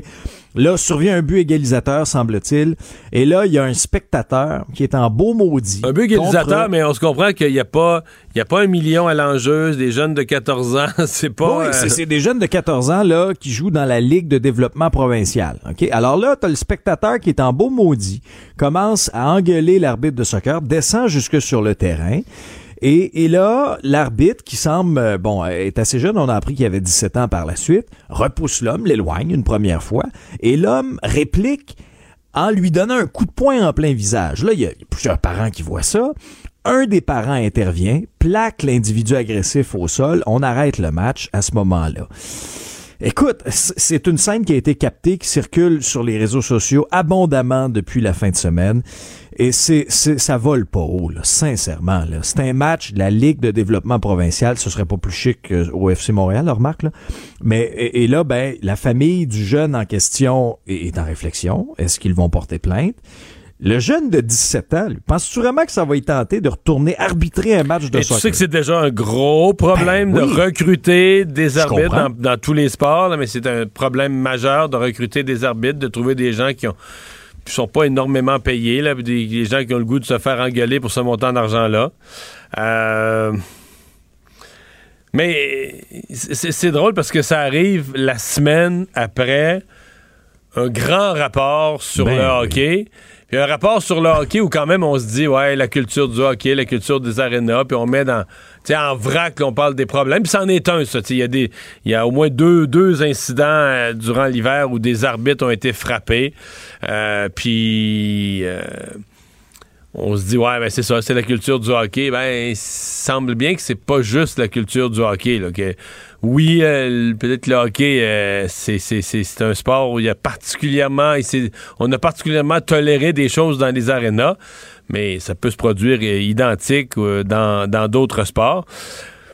Je sais pas qu'est-ce que les ligues vont faire à terme, parce que si tu veux, à un moment donné, c'est que tu vas devoir protéger tes arbitres. Là, là t'es rendu, tu protèges les arbitres contre les joueurs, faut que tu protèges les arbitres. Est-ce qu'on nous a dit, est-ce que l'histoire dit que c'est un parent? On parle d'un, j'ai vu les, rapports de presse, on parle d'un spectateur. Euh, pour l'instant, on le sait pas. Pour on précise pas que c'est un parent. C'est quand même, c'est possible, bien possible que ce soit un parent. Mm. Mais bon, euh, pense que les ligues vont finir par avoir un rôle de dire on embauche des arbitres, oui, oui, on les paye, mais euh, on met en place des mécanismes plus, euh, plus sérieux pour les protéger. Là. Mais c'est sûr que tu dis quand tu es en danger d'arbitrer du soccer, tu es en danger pour ton intégrité physique d'arbitrer du soccer de ce niveau-là, de jeune de 14 ans. Il y en a qui vont pas bien. Et même si tu faisais une erreur, même si tu avais mal vu ou que tu n'avais pas vu exactement ce qui s'est passé, qu'il y avait un hors-jeu, que tu n'étais pas bien placé, que tu n'étais pas sûr au pouce près qu'il y avait un hors-jeu. C'est du sport. On joue au soccer. Un jeu. Ouais. Tu sais? Non, mais. Pas de millions en jeu.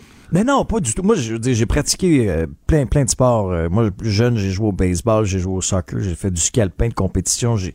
Il me semble que c'était moins pire. Il me semble que. Tu sais que Guy Lafleur a donné une réponse. Euh, c'est une, une, ah entrevue, une, entrevue, qui a repassé lors de son décès. On aurait entendu plusieurs des entrevues. Et c'est une entrevue. Je me souviens plus laquelle. J'ai-tu entendu à la radio, à la télé? Je me souviens plus. Je me souviens très bien de la réponse. On lui a demandé. Tu sais, il a joué pas de casque là, beaucoup plus longtemps que les autres, à une époque où tout le monde avait un casque. Mm-hmm. Puis euh, maintenant, on connaît les commotions cérébrales, on connaît les dangers. Puis la question lui était posée, mais vous n'avez pas l'impression que vous vous mettiez en danger en portant pas de casque? Puis sa réponse, ça a été, ouais, un peu, mais vous savez, dans ce temps-là, il y avait le respect. Et voilà. Tu dis, ouais, c'est ça. À cette heure, à cette on, a des, on a des casques, des règlements, des suspensions. Ben mais à l'époque, il y avait le respect. C'est-à-dire que, il dit, des joueurs, euh, donnez pas, euh, donnez pas des coups de bâton d'en face, donnez pas des coups de bâton sur la tête, là. Bon, OK. Ça, mais il a tellement raison. Mais c'est vrai que c'est ça. C'est vrai que c'est ça. Tu sais, aujourd'hui, les équipements, bon, sont, sont plus légers, sont plus solides. Euh, bon, parlons de hockey. Au soccer, euh, bon, t'as des, t'as des protèges tibia, là. Mais euh, au hockey, c'est ça. Tu sais, les, les, les, mises en échec ont rarement été aussi intenses, aussi violentes. On voit des coups à la tête. Fait que, tu sais, c'est correct qu'on fait une réflexion pour le hockey. On, on, connaît l'importance du hockey au Québec, mais le soccer aussi, c'est un sport hyper populaire chez les jeunes. Mais dans ce cas-ci, on dit, on, le jeune est en réflexion, on sait pas s'il va porter plainte. Là, on tant que ça s'est porté plainte à la police, aux criminels pour agression. Mais je sais pas, la Ligue fait quoi dans ce cas-là? Est-ce que la Ligue pourrait. Tu sais, parce que l'arbitre n'est pas juste un individu, l'arbitre il est comme est au service de la Ligue. Est-ce que la, Ligue pourrait porter plainte à exclure définitivement ce, spectateur-là? Je sais pas, mais est-ce que. Est-ce que la Ligue n'a pas, dans un cas semblable, une responsabilité d'entreprendre aussi des, euh, des démarches? Il me semble que oui. Oui, c'est une très très bonne très très bonne question. Euh, aujourd'hui, il y avait manifestation de camionneurs un peu partout au Québec. Là, euh, c'était le cas au centre-ville d'ailleurs, à Montréal aussi. Euh, ailleurs, bon, ça se faisait parfois devant les bureaux de circonscription, dans les centres de services du MTQ.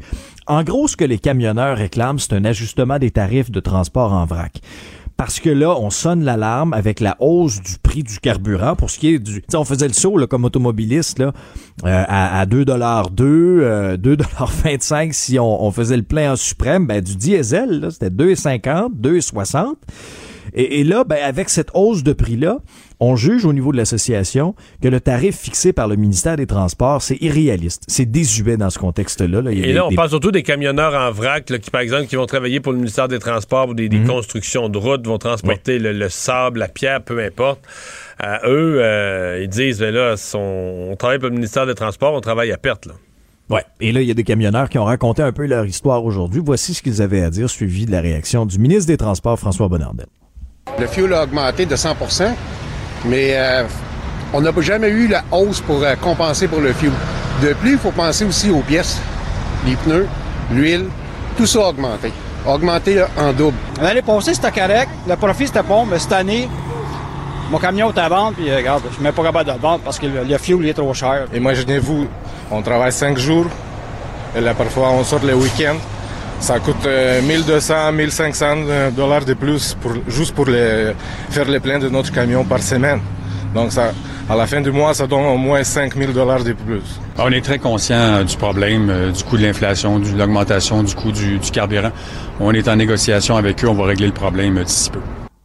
Bon, il y a une discussion, mais Le problème va se poser à beaucoup d'endroits parce que le diesel, là, euh, dans le camionnage, ben c'est une partie du coût euh, de, de, tout ce qui est transporté là, à l'épicerie ou ailleurs, de, tout, de tous nos achats, de un. De deux, si vous vous promenez dans le Québec un peu plus rural ces jours-ci, vous allez voir des tracteurs là, qui, sont en train de faire les semences, les préparations de sol, épandage d'engrais, semences, etc. Des tracteurs qui roulent au champ, mettons, de 5h30 du matin, parfois jusqu'à la brunante, puis des fois, on en fait même un petit peu à noirceur quand il fait beau, on en profite. Pas si vous le savez, là, mais euh, sur une journée, on, en brûle plusieurs litres de diesel. Euh, ça veut dire que les coûts de production, des productions céréalières, des productions maraîchères, à mon avis, le coût, coût de rouler ton tracteur vient de doubler. Euh, les engrais chimiques ont doublé aussi c'est bon, euh, eux aussi demandent une aide au gouvernement, mais à terme, à terme, c'est le consommateur qui va finir par ramasser tout ça. C'est, ça l'effet cumulatif de l'inflation. L'inflation, bon, on la voit, nous, sur les tablettes. On la voit, nous, on se plaint à la pompe. L'inflation, le prix de l'essence est plus cher. Mais le prix du diesel, ça devient un intrant. Ça devient un peu dans, le carburant euh, qui sert comme intrant dans toutes sortes de productions ben là, tu crées d'autres inflations. les prix vont augmenter pour euh, refléter ces, mhm. hausses de prix de, carburant. Dans le cas des engrais chimiques, euh, le gaz naturel est un des euh, est un des intrants. Je pense que le gaz naturel, il a pas doublé de prix. Je pense qu'il a, a triplé. Puis je suis pas sûr que j'en mets assez. Je pense que sur un an et demi, il a quasiment, quasiment quadruplé. Donc, ouais, c'est ça. Il y a plusieurs plusieurs types de métiers là, qui travaillent avec des véhicules et qui euh, vont avoir de la misère à joindre les deux bouts. Ils vont forcément refiler la facture au suivant. Tout savoir en 24 minutes. On apprend que la, que la qualité des services éducatifs pour ce qui est des maternelles 4 ans est pas plus élevée que ce qui se passe dans les CPE. C'est, c'est les conclusions de la toute première étude québécoise qui a permis de comparer directement là, d'un côté, les maternelles de 4 ans, de l'autre, les CPE. Et euh, en gros, ce que les chercheurs disent, c'est qu'il y a peu de différence entre les deux au niveau de la qualité des interactions. Une recherche qui est basée sur quatre séances d'observation d'une demi-heure dans 45 classes euh, de maternelle 4 ans, dans 45 groupes d'enfants dans les CPE. Et en gros, je te résume, les maternelles 4 ans et les CPE ont eu un score moyen à élever au niveau du soutien émotionnel de l'enfant, de l'organisation de la classe aussi. Des résultats un petit peu plus faibles pour les deux milieux en ce qui concerne le soutien à l'apprentissage. Et ce sont des résultats qui sont comparables aussi à ceux qui sont obtenus un peu partout à travers le monde. Le ministre de la Famille a réagi euh, aujourd'hui, euh, Mathieu Lacombe, en disant, ben, finalement, en bout de ligne, euh, les CPE ont rien à envier aux maternelles 4 ans. Comment tu interprètes, toi, les résultats de ça? Ben, en fait, euh, j'ai parlé à la chercheure plus tôt en ondes. C'est assez intéressant parce qu'elle, elle, a, elle reconnaît qu'elle s'est limitée à étudier les interactions. Donc, le soutien, la façon de faire le soutien personnel, pédagogique, etc. Euh, ça répond pas à la question. Je pense qu'il y a des gens aujourd'hui qui surinterprètent un peu, là, qui disent bon ben les CPE euh, euh, en termes de préparation, par exemple, des jeunes pour aller au primaire, c'est aussi bon. Euh, c'est pas tout à fait euh, ce que ça dit parce que la chercheure dit non, on n'a pas, étudié les résultats. Mettons un jeune qui a 4 ans aura un retard de langage. Puis là, on veut le préparer pour l'école. On veut qu'il arrive en maternelle ou en première année euh, le plus capable possible de suivre le groupe. Est-ce que la maternelle 4 ans lui en fait faire plus, lui fait faire plus de progrès, plus de rattrapage? Est-ce qu'on est mieux outillé, mieux équipé? Euh, parce qu'on a une, enseignante qui a des études universitaires. Euh, techniquement, on a accès à des professionnels en orthopédagogie et autres. Est-ce que ça, ça n'a pas été mesuré? Donc, cette étude-là, euh, elle nous parle d'interaction. Donc, on dit dans les deux cas, les interactions avec le personnel sont semblables mais elle nous parle pas. Elle dit pas le contraire non plus. Elle dit pas que les maternelles 4 ans sont meilleures. Mais elle dit, ben, la chercheure dit c'est une autre étude qu'il faudrait faire éventuellement. Donc, c'est une étude qui mesure, dans le fond, le processus d'interaction, mais qui va pas directement mesurer les, euh, les résultats. Ouais. Donc. Euh, on apprenait, euh, Mario, euh, en fin de semaine, parce que mine de rien, bon, euh, la campagne électorale au provincial, ça va venir vite l'automne prochain. La première chose qu'on va voir, la session parlementaire va se terminer dans quelques semaines. Les députés vont partir dans leur circonscription cet été, vont faire du travail terrain. Puis cet automne, on va revenir, on va être en campagne. Et là, ben, chez les libéraux, il y a plusieurs noms là, qui, qui ont confirmé qu'ils ne revenaient pas. Le dernier en liste, c'est pas une surprise là, en fin de semaine, c'est Pierre Arcan. Et là, Aujourd'hui, euh, on a su qui allait succéder à Pierre Arcan dans Mont-Royal. C'est Michel Setlacoué, une avocate de formation. Euh, et déjà, écoute, elle n'a pas perdu de temps, là. Je te résume un peu ce qu'elle a dit. Selon elle, la loi sur la laïcité de l'État et la réforme en cours de la loi 101, ça va trop loin. Ça brime les libertés individuelles de certaines communautés, de certains de nos concitoyens. Elle dénonce aussi l'usage de la clause dérogatoire dans ces deux cas, mais elle reconnaît quand même que le français recule au Québec. Une grosse journée. Oui, oui. Mais je, commencer par dire qu'il y a beaucoup de choses là-dedans. Bon, le départ de Pierre Arcan, ça, euh, ben, c'est le nombre de départs au Parti libéral qui finit par faire, euh, par, faire peur un peu, là, par faire donner un sentiment. Mais il reste qui, là? Il n'y en a pas tant que ça qui ont annoncé qu'ils se, se, représentaient. Là. Euh, bon, on va surveiller ce que Carlos Leitao va faire. Après moi, il va quitter. Si tu me le demandes, je pense qu'il va quitter. Ouais, Puis Kathleen Veil aussi, je pense qu'elle va quitter. Ah oui. Donc là, tu vas avoir une majorité. Ça, ça va être du jamais vu, là. Tu vas avoir une majorité. Tu as plus de gens dans un caucus qui. Bon, ben c'est là que j'allais dire. Pierre Arcan, on peut pas le mettre, mettons, dans le même bateau que Paul Robitaille qui l'a annoncé vendredi. Pierre Arcan a 70 ans. Ou il arrive à 70 ans. Je sais pas, pas ce qu'il a. Il est euh, indépendant de fortune. Il est indépendant de fortune, mais mm-hmm. il, il, est allé en politique. Là. Écoute, il a fait 15 ans. là. Il n'a pas comme fait un petit passage éclair en politique. Il a fait 15 ans. Durant ces 15 années, il a été ministre, il a été un ministre économique important, il a été député, il a connu le pouvoir, il a connu l'opposition, il a même connu être chef du parti, là, intérimaire, mais quand même, il a connu la fonction d'être le chef de l'opposition à l'Assemblée nationale, d'être chef de, parti, chef de l'opposition. Donc, tu sais, ce qu'on dit faire le tour du jardin, lui, il l'a fait. Donc, 15 ans plus tard, ils disent, moi, j'ai fait ma part, euh, j'ai vécu pleinement l'expérience politique, j'ai contribué, j'ai donné et euh, je m'en vais faire autre chose. Ça me paraît euh, tout à fait logique, tout à fait dans l'ordre des choses. Paul Robitaille, mais c'est qu'elle était la relève du parti. Elle vient d'arriver, elle a à peine un mandat de fête. Euh, elle fait partie de la dernière cuvée de recrues avec Marois Risky, avec Enrico Ciccone. même si elle a des projets importants, bon, l'Ukraine, etc., à les faire ailleurs, ça reste un... Tu fais le saut, tu dis, OK, il n'y a pas juste ceux qui sont là depuis longtemps, fatigués, qui quittent. Il y a aussi des membres de la relève qui se découragent en chemin puis qui, ferment les livres.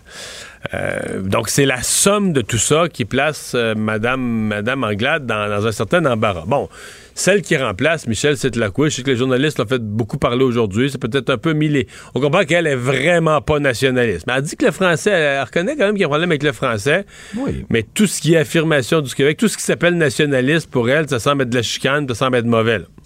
OK?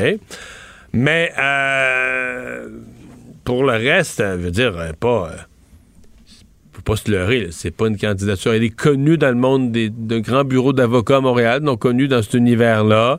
C'est la conjointe de Michael Fortier, qui est un sénateur conservateur, quand même bien connu dans la région de Montréal. Mm-hmm. Elle, euh, elle, était conseillère municipale à la ville Mont-Royal. Euh, elle a voulu se, se, elle s'est présentée à la mairie, voulu se faire élire mairesse de Ville-Mont-Royal. Elle a été défaite l'automne passé. Mais, sincèrement, je pense pas que dans le grand public, euh, je pense pas que dans le grand public, son nom résonne. Peut-être d'où vient Tedford Mines, que là, les gens l'ont suivi davantage, qui est un peu plus connu. Mais c'est pas. Est-ce qu'on peut. Est-ce qu'on peut parler vraiment d'une candidature vedette, là?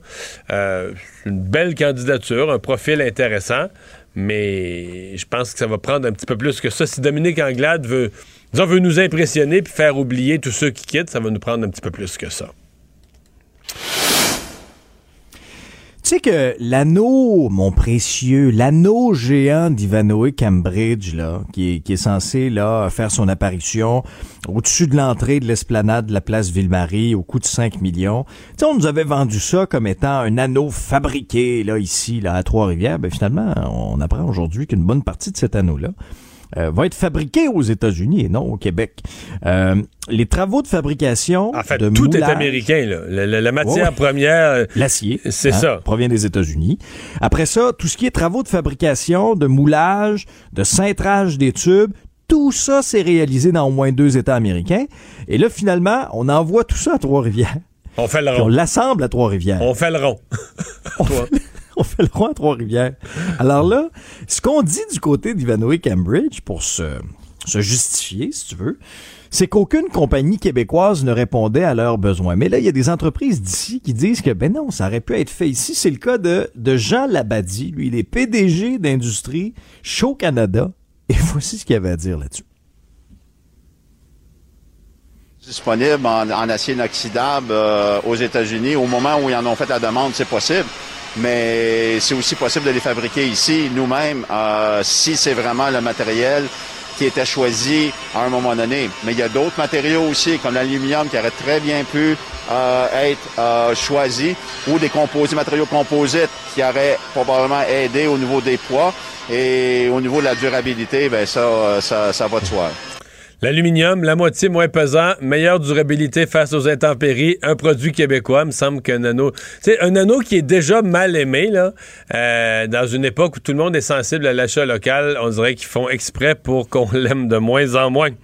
Résumer l'actualité en 24 minutes, c'est mission accomplie.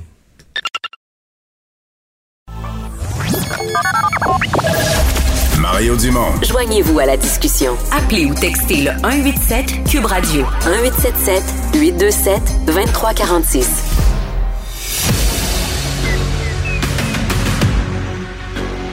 Emmanuel Latraverse. J'ai pas de problème philosophique avec ça. Mario Dumont. Est-ce que je peux me permettre une autre réflexion? La rencontre. Ça passe comme une lettre à la poste. il se retrouve à enfoncer des portes ouvertes. Là. La rencontre La Traverse Dumont. Emmanuel Latraverse se joint à Mario et moi. Salut Emmanuel, bon lundi. Bonjour. Bonjour. Euh, Aujourd'hui, les camionneurs là, ont manifesté, ont exprimé leur colère, leur frustration face à, la hausse du prix du carburant, entre autres le diesel, qui, est très, très, très élevé. Euh, Qu'est-ce que le gouvernement Legault va faire avec ça? Qu'est-ce que ça représente? Ben, c'est un peu comme une euh, le canari dans la mine ou la pointe de l'iceberg. On peut trouver euh, l'image qu'on veut, mais ça, je pense que cette, cette histoire-là des camionneurs illustre toutes les ramifications euh, importantes qui viennent avec cette hausse fulgurante euh, du prix d'essence et euh, de l'inflation. Les, camionneurs, en l'occurrence, font face à un double problème. Le, tarif auquel ils sont, rémunérés pour l'essence est fixé une fois par mois, mais ils sont payés 45 jours plus aux 45 jours. Alors, en ce moment, ils sont ils sont rémunérés. L'argent qui rentre, c'est l'argent du prix de l'essence au mois de février, au mois de début mars, là. Alors que le prix a augmenté de 60 sous le litre pour eux depuis ce temps-là. Alors, c'est sans surprise que pour plusieurs d'entre eux, on atteint le point où ils opèrent à perte. Et je pense qu'ils ont choisi le bon moment pour euh, pour se mobiliser parce qu'ils voient venir la prochaine année. On ne sait pas quand est-ce que les prix vont se stabiliser avec euh, la guerre en Ukraine qui se prolonge. Et, euh, et c'est en vérité l'avenir de bien des chantiers au Québec qui pèse dans la balance là parce que ces gens-là, on s'entend, qu'est-ce qu'ils transportent? C'est le gravier, le, sable, etc., sur lequel comptent justement les gros chantiers du ministère des Transports, des municipalités et tout le reste. Mais j'aime beaucoup ton image du, du canari dans la mine qui avertit. C'est comme les premiers qui, sortent, qui crient. Mais moi, ce matin, je faisais les producteurs de céréales. Les agriculteurs, mm. vraiment les grandes cultures. c'est la même affaire. Là. C'est un tracteur qui est au champ là, de 5h30 du matin jusqu'au coucher du soleil, qui roule sur le diesel, là, pour, des allers-retours dans le champ pour hercer, épandre des n'importe quoi, épandre des engrais chimiques qui eux-mêmes ont plus que doublé de prix dans la dernière année, ont doublé et plus. Euh, je veux dire, les coûts de production dans plusieurs domaines. Mais tu sais, le diesel, c'est le transport en général, c'est le transport de nos, euh, euh, de, nos denrées, de, ce qu'on mange à l'épicerie, de ce qu'ils trouvent sur les tablettes des, des commerces. On le paye déjà, cette augmentation-là la situation des camionneurs est particulière parce que eux, c'est le gouvernement qui leur les rembourse, puis le mécanisme de fixation des prix euh, est complètement est pas fait pour une situation exceptionnelle comme celle-ci, mais moi, ça me fait réfléchir. On est en année électorale. Monsieur Legault, il se faisait poser des questions sur l'essence à 2 dollars la semaine dernière. Puis il disait, ah, vous allez voir, il y a une campagne qui s'en vient. Nous autres, on va remettre de l'argent dans les poches euh, des Québécois.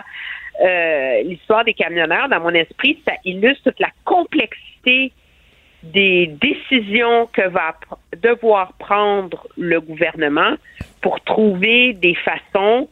Euh, c'est pas une question de, venir en aide, en aide, c'est de, de, stabiliser des secteurs économiques. Là. Ouais, mais c'est aussi que ça démontre à quel point l'inflation c'est poison. Là.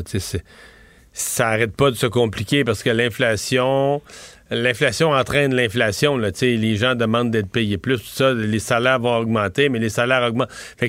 L'inflation crée l'inflation partout, partout, partout.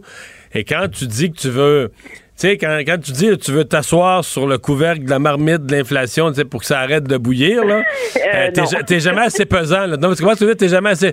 Et c'est ça que la Banque du Canada vit. Et c'est pour ça que tout va si mal présentement au niveau de l'économie, des marchés financiers, que la bourse s'effondre jour après jour, c'est pire que la veille.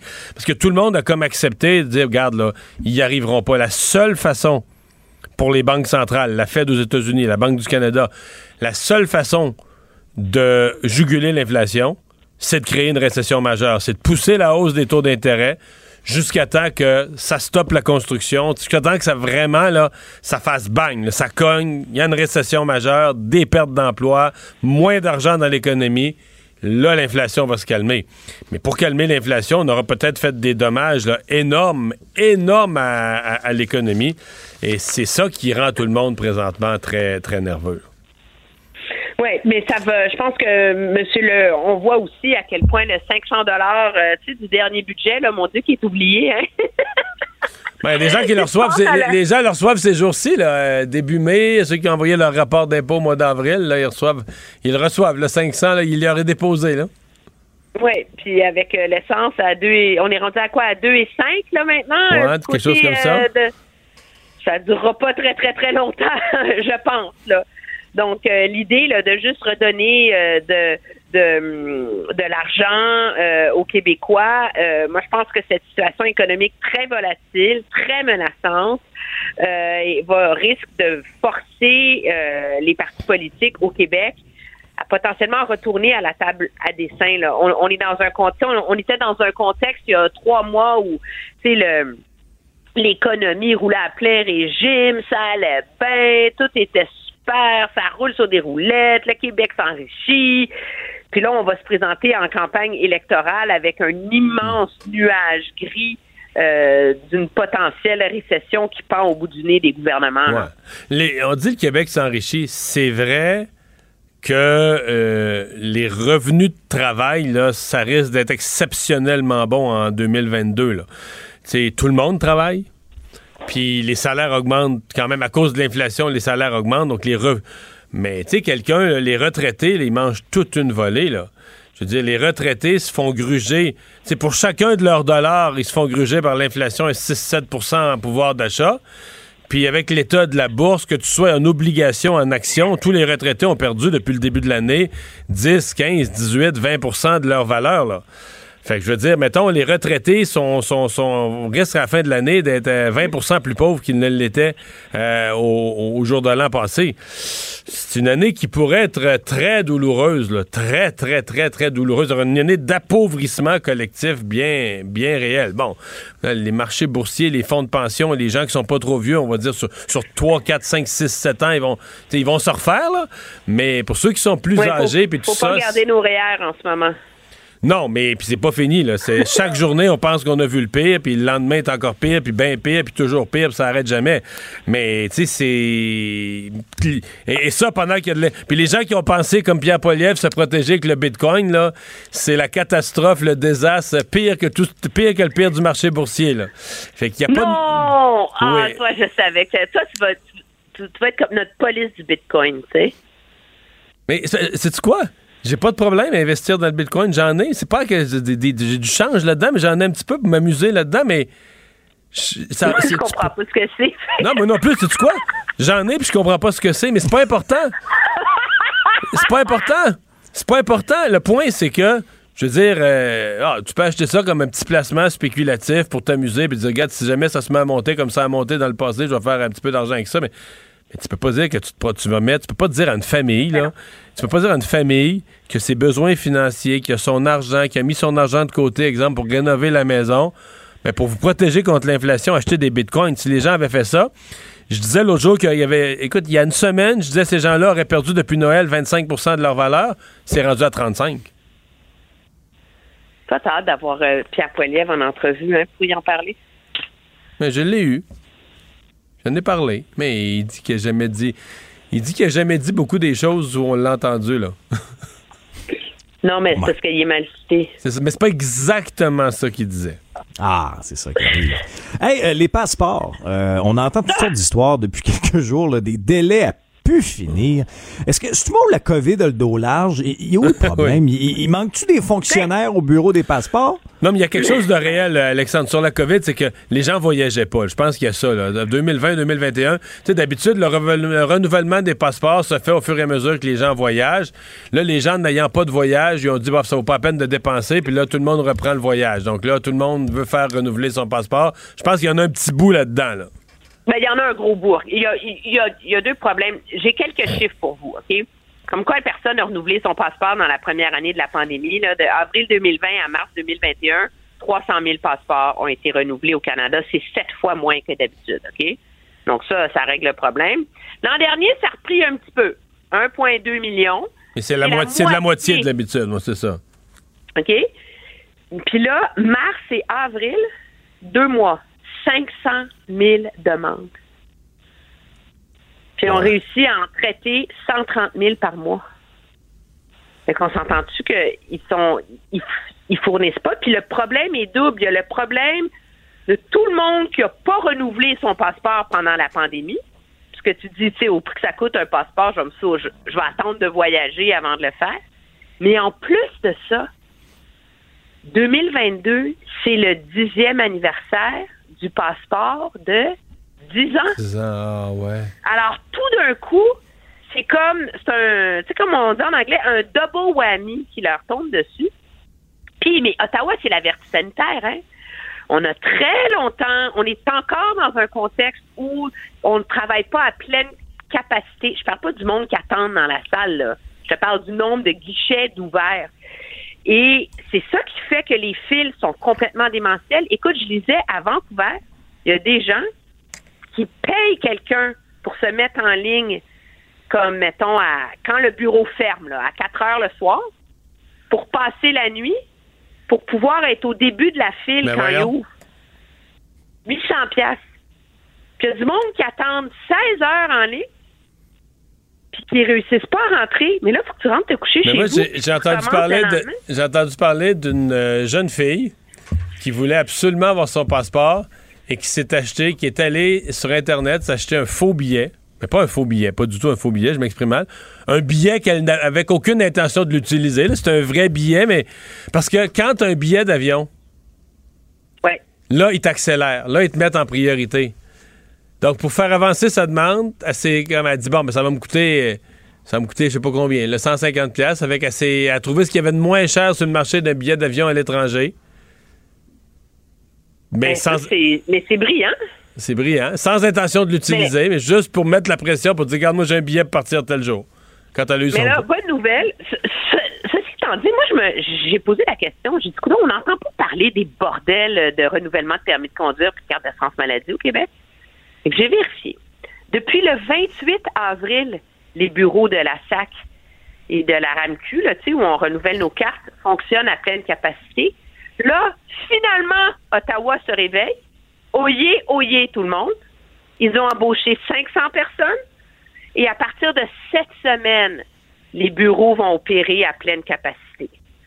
Donc là, ils espèrent retrouver un taux de roulement. Mais là, il y a une file sans fin. Alors là, ils vont prolonger les heures d'ouverture. Wow! Un peu d'espoir. Oui, oui, non, non, mais là, écoute, tous les bureaux de députés sont inondés, inondés, inondés, inondés d'appels. C'est Inondés de colère aussi. Ben, inondés de rage, là, on s'entend-tu? Puisque ça fait des mois qu'on dit apprendre à vivre avec la COVID, puis le gouvernement fédéral, lui, il apprend pas à vivre avec la COVID. Alors, c'est ce que ça donne. Mais, moi, je te prédis que c'est pas fini. OK. Mais tu vois que. tu as commencé à voir les problèmes de gens qui manquent leur vol dans les aéroports parce qu'ils manquent de personnel? C'est ça à Toronto depuis plusieurs semaines. Ça commence à être le cas à Vancouver. Je te fais une prédiction, c'est une question de temps avant que ça arrive à Montréal aussi. Tu sais comment tout est dans tout, mais c'est quand même quelque chose que les passeports canadiens soient rationnés, difficiles à obtenir au moment où Jean Charest se présente à la course à la direction du Parti conservateur alors que lui a fait son nom en politique fédérale. Lui, il a été découvert, a été remarqué en, en brandissant son passeport durant le référendum de 1995 en disant que les souverainistes, les souverainistes voulaient nous enlever notre passeport. là, maintenant, c'est le fédéral qui nous donne plus notre passeport. ah, je sens, je sens une belle veine pour lui pour relancer sa campagne, Mario. Voilà. merci, Emmanuel. À demain. Au revoir.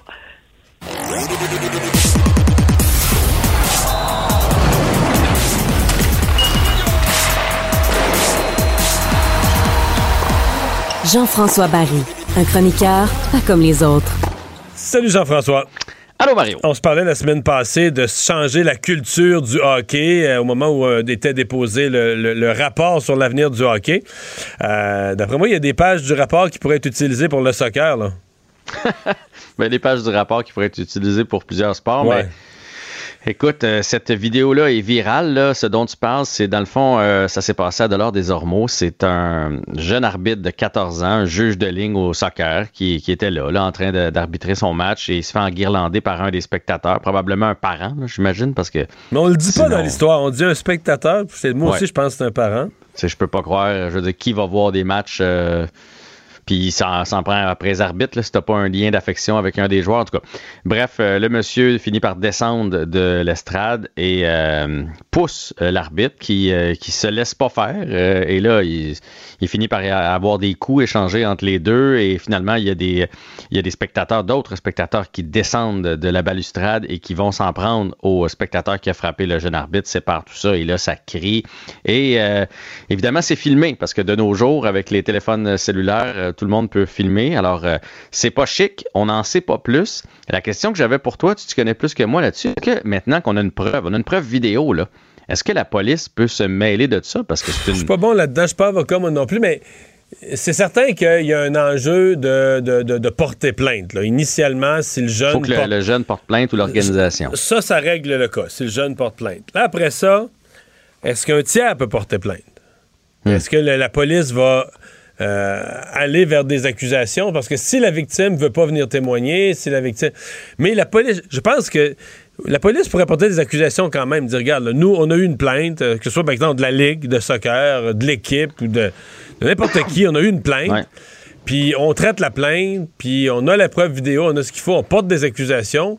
Je pense que la police peut porter des accusations. Un acte criminel a été commis, la police peut porter des accusations sans sans plaignant, sans que la victime soit le plaignant. Vu qu'on a la preuve. Parce que d'habitude, c'est des espèces de candidatons, ça. Dans telle arena, il y a un parent qui est. Hein, hein. mais là, on, on l'a. Il peut pas dire qu'il l'a pas fait. Là, on, le voit clairement. Puis l'image est très claire. Mais ça va être de plus en plus difficile. En fait, c'est déjà difficile, mais ça va être de plus en plus difficile de trouver des arbitres. Là. Ben, écoute. Qui, pour quelques dizaines de dollars, vont aller se faire écœurer, engueuler. Surtout que présentement, là, de la job pour ces jeunes-là, il y en a, là. Je veux dire, euh, dans les pharmacies, les restaurants, les, ils engagent des, jeunes de 12 ans, 13 ans, là. Fait que, tu peux te revirer de bord vite, vite, vite, puis aller travailler ailleurs. Fait qu'il faut vraiment que tu aimes être dehors pour arbitrer comme ça, là. Faut, puis il faut que tu aimes le sport. Mais c'est sûr qu'à un moment donné, c'est les parents qui vont dire non. Parce que si, mettons que moi, c'est mon enfant, là. Au début, probablement que tu y vas. Tu vas assister à ses premières games qui arbitrent parce que tu veux voir comment il est puis tout ça. Mais à un moment donné, il va travailler, tu le laisses aller. Mais la dernière chose que tu veux, c'est de l'envoyer au parc arbitrer son match et de savoir en revenant qu'il a été tabassé par un spectateur. Là. Fait qu'à un moment donné, c'est les parents qui vont dire non, non, va pas là, là, va travailler au camp de jour, va travailler à la crèmerie, va travailler, peu importe, va tailler des S, c'est moins dangereux avec une scie des mains que de l'arbitrer des matchs. Fait que ça. C'est pas chic, en tout cas. C'est vraiment pas chic. Congédiement dans la Ligue nationale de hockey. Ouais, Barry Trotz, un vieux de la vieille Barry Trotz, écoute, 15 saisons avec Nashville. Euh, après ça, quelques années avec les, euh, les Capitals de Washington, euh, qui l'a amené d'ailleurs à la Coupe Stanley. Et finalement, là, il s'est retrouvé avec les Islanders de New York. Deux fois, il a amené son équipe dans le carré d'as. Mais cette année, ça n'a pas été du tout avec les Islanders. Puis le bruit qui courait, c'est que les joueurs étaient malheureux. Parce que les Islanders, je te donne ma perception, c'était une équipe, bon, avec un style défensif, un style bien précis, mais qui, qui, était en croissance, qui s'en allait vers euh, de, plus en plus vers la Coupe Stanley, là, qui était les deux dernières années. Euh, on disait Ah, il manque un petit quelque chose. Mais cette année, ça même pas d'insérie. Ils doivent être déçus là-bas. Oui, ça a été une année apparemment très, très, très difficile. Et euh, on en avait jasé ensemble une couple de fois. Puis moi, je te disais tout le temps, ça, c'est le genre d'équipe ça tient. Des fois, ça tient plus la route parce que c'est un concept d'équipe. Tout le monde est égal, tout le monde travaille. On gagne ça 2 à 1, on gagne ça 3 à 2 là, quand c'est un match offensif. C'est ça le style de Barry Trotz. Mais à un moment donné, la ligue s'en va pas vers ça. Puis moi, je pense que des entraîneurs comme Barry Trotz, là, il en reste presque plus et il y en aura plus. Les Rod Brindamour, les Martin Saint-Louis, les John Cooper, c'est eux autres les entraîneurs 2.0 qui laissent jouer leurs joueurs. Regarde en série, tu sais, tout le monde dit en série, là, ils se marquent moins de buts. T'as-tu vu les scores? Ils s'en marquent plein de buts parce que c'est ce que les fans veulent. Donc, si les fans veulent ça, euh, des 6-4, ben ça met du monde dans, l'amphithéâtre, ça fait des, belles vidéos virales pour euh, la Ligue nationale de hockey. Ben c'est sûr que les propriétaires, c'est ça qu'ils vont vouloir, eux autres aussi. Puis toi, si tu un joueur, là, mettons que tu un joueur autonome demain matin, puis là, on te dit, tu veux, as-tu le goût de signer avec les Islanders ou tu as le goût de signer avec euh, une autre équipe là, qui n'a pas fait les séries, mettons les Sharks de San Jose? Ben, tu vas aller jouer avec les Sharks parce que c'est plate de jouer dans ta zone tout le temps. C'est plate, ce style-là. Tu vas aller jouer là-bas où c'est un style plus ouvert. Mais c'est un peu les descendants des Coupes Stanley de Jacques Lemaire avec les, les Devils du New Jersey. Là. Ben, regarde, c'est Lou Lamoriello qui est rendu ah DG là-bas, qui l'avait engagé en disant, regarde, on va ramener ce style-là, mais mais il est dépassé. Kent Hughes, Jeff Corton, c'est vers ça qu'ils veulent aller. Une équipe rapide, une équipe qui, qui manie la rondelle, qui se déplace. Des Kale McCarr, là, c'est ça qu'on veut. Des Quinn Hughes à la défensive, c'est ça la nouvelle Ligue nationale de hockey. Puis c'est parce qu'à un moment donné, il y a des sous aussi. Là. Si tu es un compteur de 20 buts avec les Islanders, ça veut probablement dire que si tu étais avec les Sharks, tu un marqueur de proche 30 buts. 30 buts, puis tu vas gagner un plus gros salaire. Au lieu de gagner 3, tu vas gagner 6. C'est ça. Euh, Josh Anderson qui s'en va avec l'équipe Canada? Oui, ça a été confirmé aujourd'hui. La liste est sortie. Donc, Josh Anderson qui a accepté l'invitation euh, de Team Canada pour les championnats du monde euh, du, de hockey qui commence en Finlande vendredi. Ce que Nick Suzuki et Cole Caulfield ont décidé de ne pas faire. Nick Suzuki qui avait été invité aussi. Mais tu sais, lui, il a traîné une blessure à la fin de l'année. Hein. Il n'a pas manqué un match depuis trois ans, mais souvent, il n'était pas à l'entraînement. Il y avait des, des traitements, fait que je pense qu'il a décidé de prendre une pause. Caulfield a décidé de prendre une pause aussi, mais Anderson va donc représenter le Canada. Et il y a quatre Québécois dans l'équipe. Pierre-Luc Dubois, Maxime Comtois, Dawson Mercer et euh, Chabot, là, du côté, Thomas Chabot, du côté des sénateurs qui ont aussi accepté l'invitation de Team Canada. Qu'est-ce qui est arrivé à Denis Chapovalov? Eh! Est-ce que tu as vu la vidéo? Non. Écoute, j'en ai entendu parler. Hein, c'est rare qu'on voit ça. Écoute, il est dans son match de tennis du côté de, de Rome. Il gagne. Contre... Ça va bien. Ben, en fait, à ce moment-là, c'est serré. OK? Il a perdu. Euh, il a, euh, à ce moment-là, il a gagné le premier set 7-6 et il est en train de perdre le deuxième contre euh, un Italien, le Lorenzo Sorego. OK? Et là, il y, a, une balle, puis là, c'est dans la terre battue. Fait qu'on voit clairement la marque. Donc, l'arbitre donne le point euh, du côté de l'Italien, mais Chapovalov est pas d'accord parce qu'il voit la marque, puis selon lui, en tout cas, bon. Et là, il s'enguirlande un peu, et là, Denis Chapovalov traverse de l'autre côté du filet pour aller montrer la marque. Mais il est pas fâché, là. Il fait juste, regarde, elle là, euh, je la vois, elle est là, tu sais, mais c'est c'est correct comme, comme, parole. Sauf que là, l'arbitre lui dit que le point va aller du côté de l'Italien et qu'il va avoir un code parce qu'il a traversé le filet, tu pas le droit de traverser le filet. là, il explique, mais j'ai pas traversé le, filet pour m'en prendre à l'adversaire. Je n'étais pas fâché, je voulais juste te montrer la marque. Mais là, lui, il veut rien savoir. Là, il se met à parler euh, avec euh, les gens dans l'amphithéâtre, l'arbitre en chef, le supérieur à l'arbitre en chef, qui donne le point et il donne le code. Et là, la foule crie après et il se retourne et il te les envoie paître en leur disant de se fermer à gueule. fait que, il n'a pas gagné le point. Écoute, il s'est fait huer par la suite. Là. Fait qu'il n'a pas gagné de point de, sympathie, mettons, mais il a gagné son match, euh, Chapovalov, aujourd'hui. Et Leila aussi a gagné son match du côté de Rome. Euh, plus tard en journée. Donc, nos deux, nos deux Canadiens, mais. Sont encore dans le tournoi. Merci Jean-François, demain. Salut. Il analyse la politique, il sépare les faits des rumeurs. Mario Dumont. Cube Radio. Cube Radio. Cube Radio. En direct à LCN. 7h27 dans les studios de Cube Radio, on retrouve Mario Dumont. Mario, euh, le prix du diesel, là, nous autres, on trouve que 2 c'est cher, mais ça va jusqu'à 2,50 à certains endroits pour euh, le litre de diesel pour les camionneurs. C'est tout un casse-tête. Oui, et il faut quand même dire que dans le cas des, camionneurs, on parle de gens qui gagnent leur vie. Donc, ils font pas juste, tu sais, oh les citoyens moyens, là, fait le plein une fois de temps en temps, une fois par semaine, je sais pas. Là, on parle de gens qui gagnent leur vie avec ça. Euh, dans ce cas-ci, c'est le gouvernement qui n'adapte pas euh, ses tables. Euh, on est, on est, on les adapte un mois plus tard. Donc là, les prix varient. C'est ce qui est un peu fou. La méthode du gouvernement a toujours bien fonctionné dans le passé, ou en tout cas pas si pire. Mais là, les prix changent tellement, les prix augmentent tellement et tellement vite euh, que là, ces, camionneurs-là travaillent pour le ministère des Transports, transportent du gravier, du sable, peu importe, mais disent on le fait à perte. Mais Pierre, ils sont, ils sont strictement un indicateur de, de quelque chose de beaucoup plus large, de quelque chose de beaucoup plus euh, tu sais, le diesel, là, c'est. Pensons juste présentement, ce matin, je parlais aux producteurs de céréales. Si vous vous promenez dans, le Québec, dans les autoroutes, pas loin des champs, vous allez voir les gens faire leurs semences. Ça, c'est des tracteurs de ferme là, qui roulent de 5h30 le matin, des fois jusqu'à la brunante. Euh, dans la journée, là, on va passer deux réservoirs de diesel à ce prix-là pour répandre de l'engrais chimique qui a doublé de prix. c'est juste pour dire que l'augmentation des coûts de production dans beaucoup de secteurs vient débalancer tout ce à quoi on a été habitué. Euh, des gens vont faire des demandes au gouvernement. Euh, le consommateur va se retrouver avec des, factures supplémentaires. Ah, absolument. Euh, parlons du Parti libéral euh, avec l'annonce aujourd'hui de Pierre Arcan qui quitte à son tour lui aussi. Le Parti libéral va être pas mal méconnaissable à la prochaine élection. Là. Ça va être des nouveaux noms qu'on présentera. Euh, sincèrement, Pierre, on n'a à peu près jamais vu ça. Un parti où, si ça continue, parce qu'on pense qu'il en reste une coupe d'autres, un parti politique où la moitié ou plus de la moitié du caucus ne se représente pas. Euh, quitte la politique. Bon, dans le cas de Pierre Arcan, euh, on peut pas comparer, mettons, avec Paul Robitaille, qui, elle, était une, qui a quitté vendredi, qui, elle, était de la, de la dernière cuvée des nouvelles recrues. Monsieur Arcan, euh, il a eu une belle carrière politique, il a fait une quinzaine d'années, il a été ministre, il a eu des ministères économiques importants, il a été député dans l'opposition, donc il a connu le pouvoir et l'opposition, il a connu les deux côtés.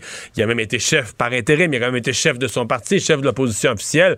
Alors, tu sais, c'est vraiment quelqu'un qui a fait le tour du jardin, il arrive à un certain âge.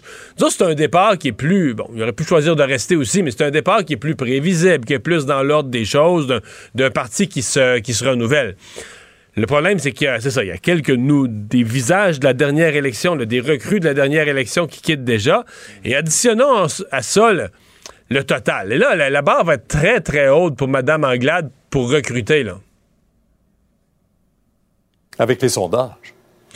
Oui, puis, nous, nous, montrer des candidatures, Pierre, qui sont à la hauteur. Euh, tu sais, tu as des comtés sûrs, mhm. tu as des comtés presque garantis à donner. Il faut que tu présentes des candidatures qui sont à la hauteur des remplacements, parce que les gens qui quittent, là, dans l'esprit du public, c'est des anciens ministres, c'est des gens, qui, des gens de calibre.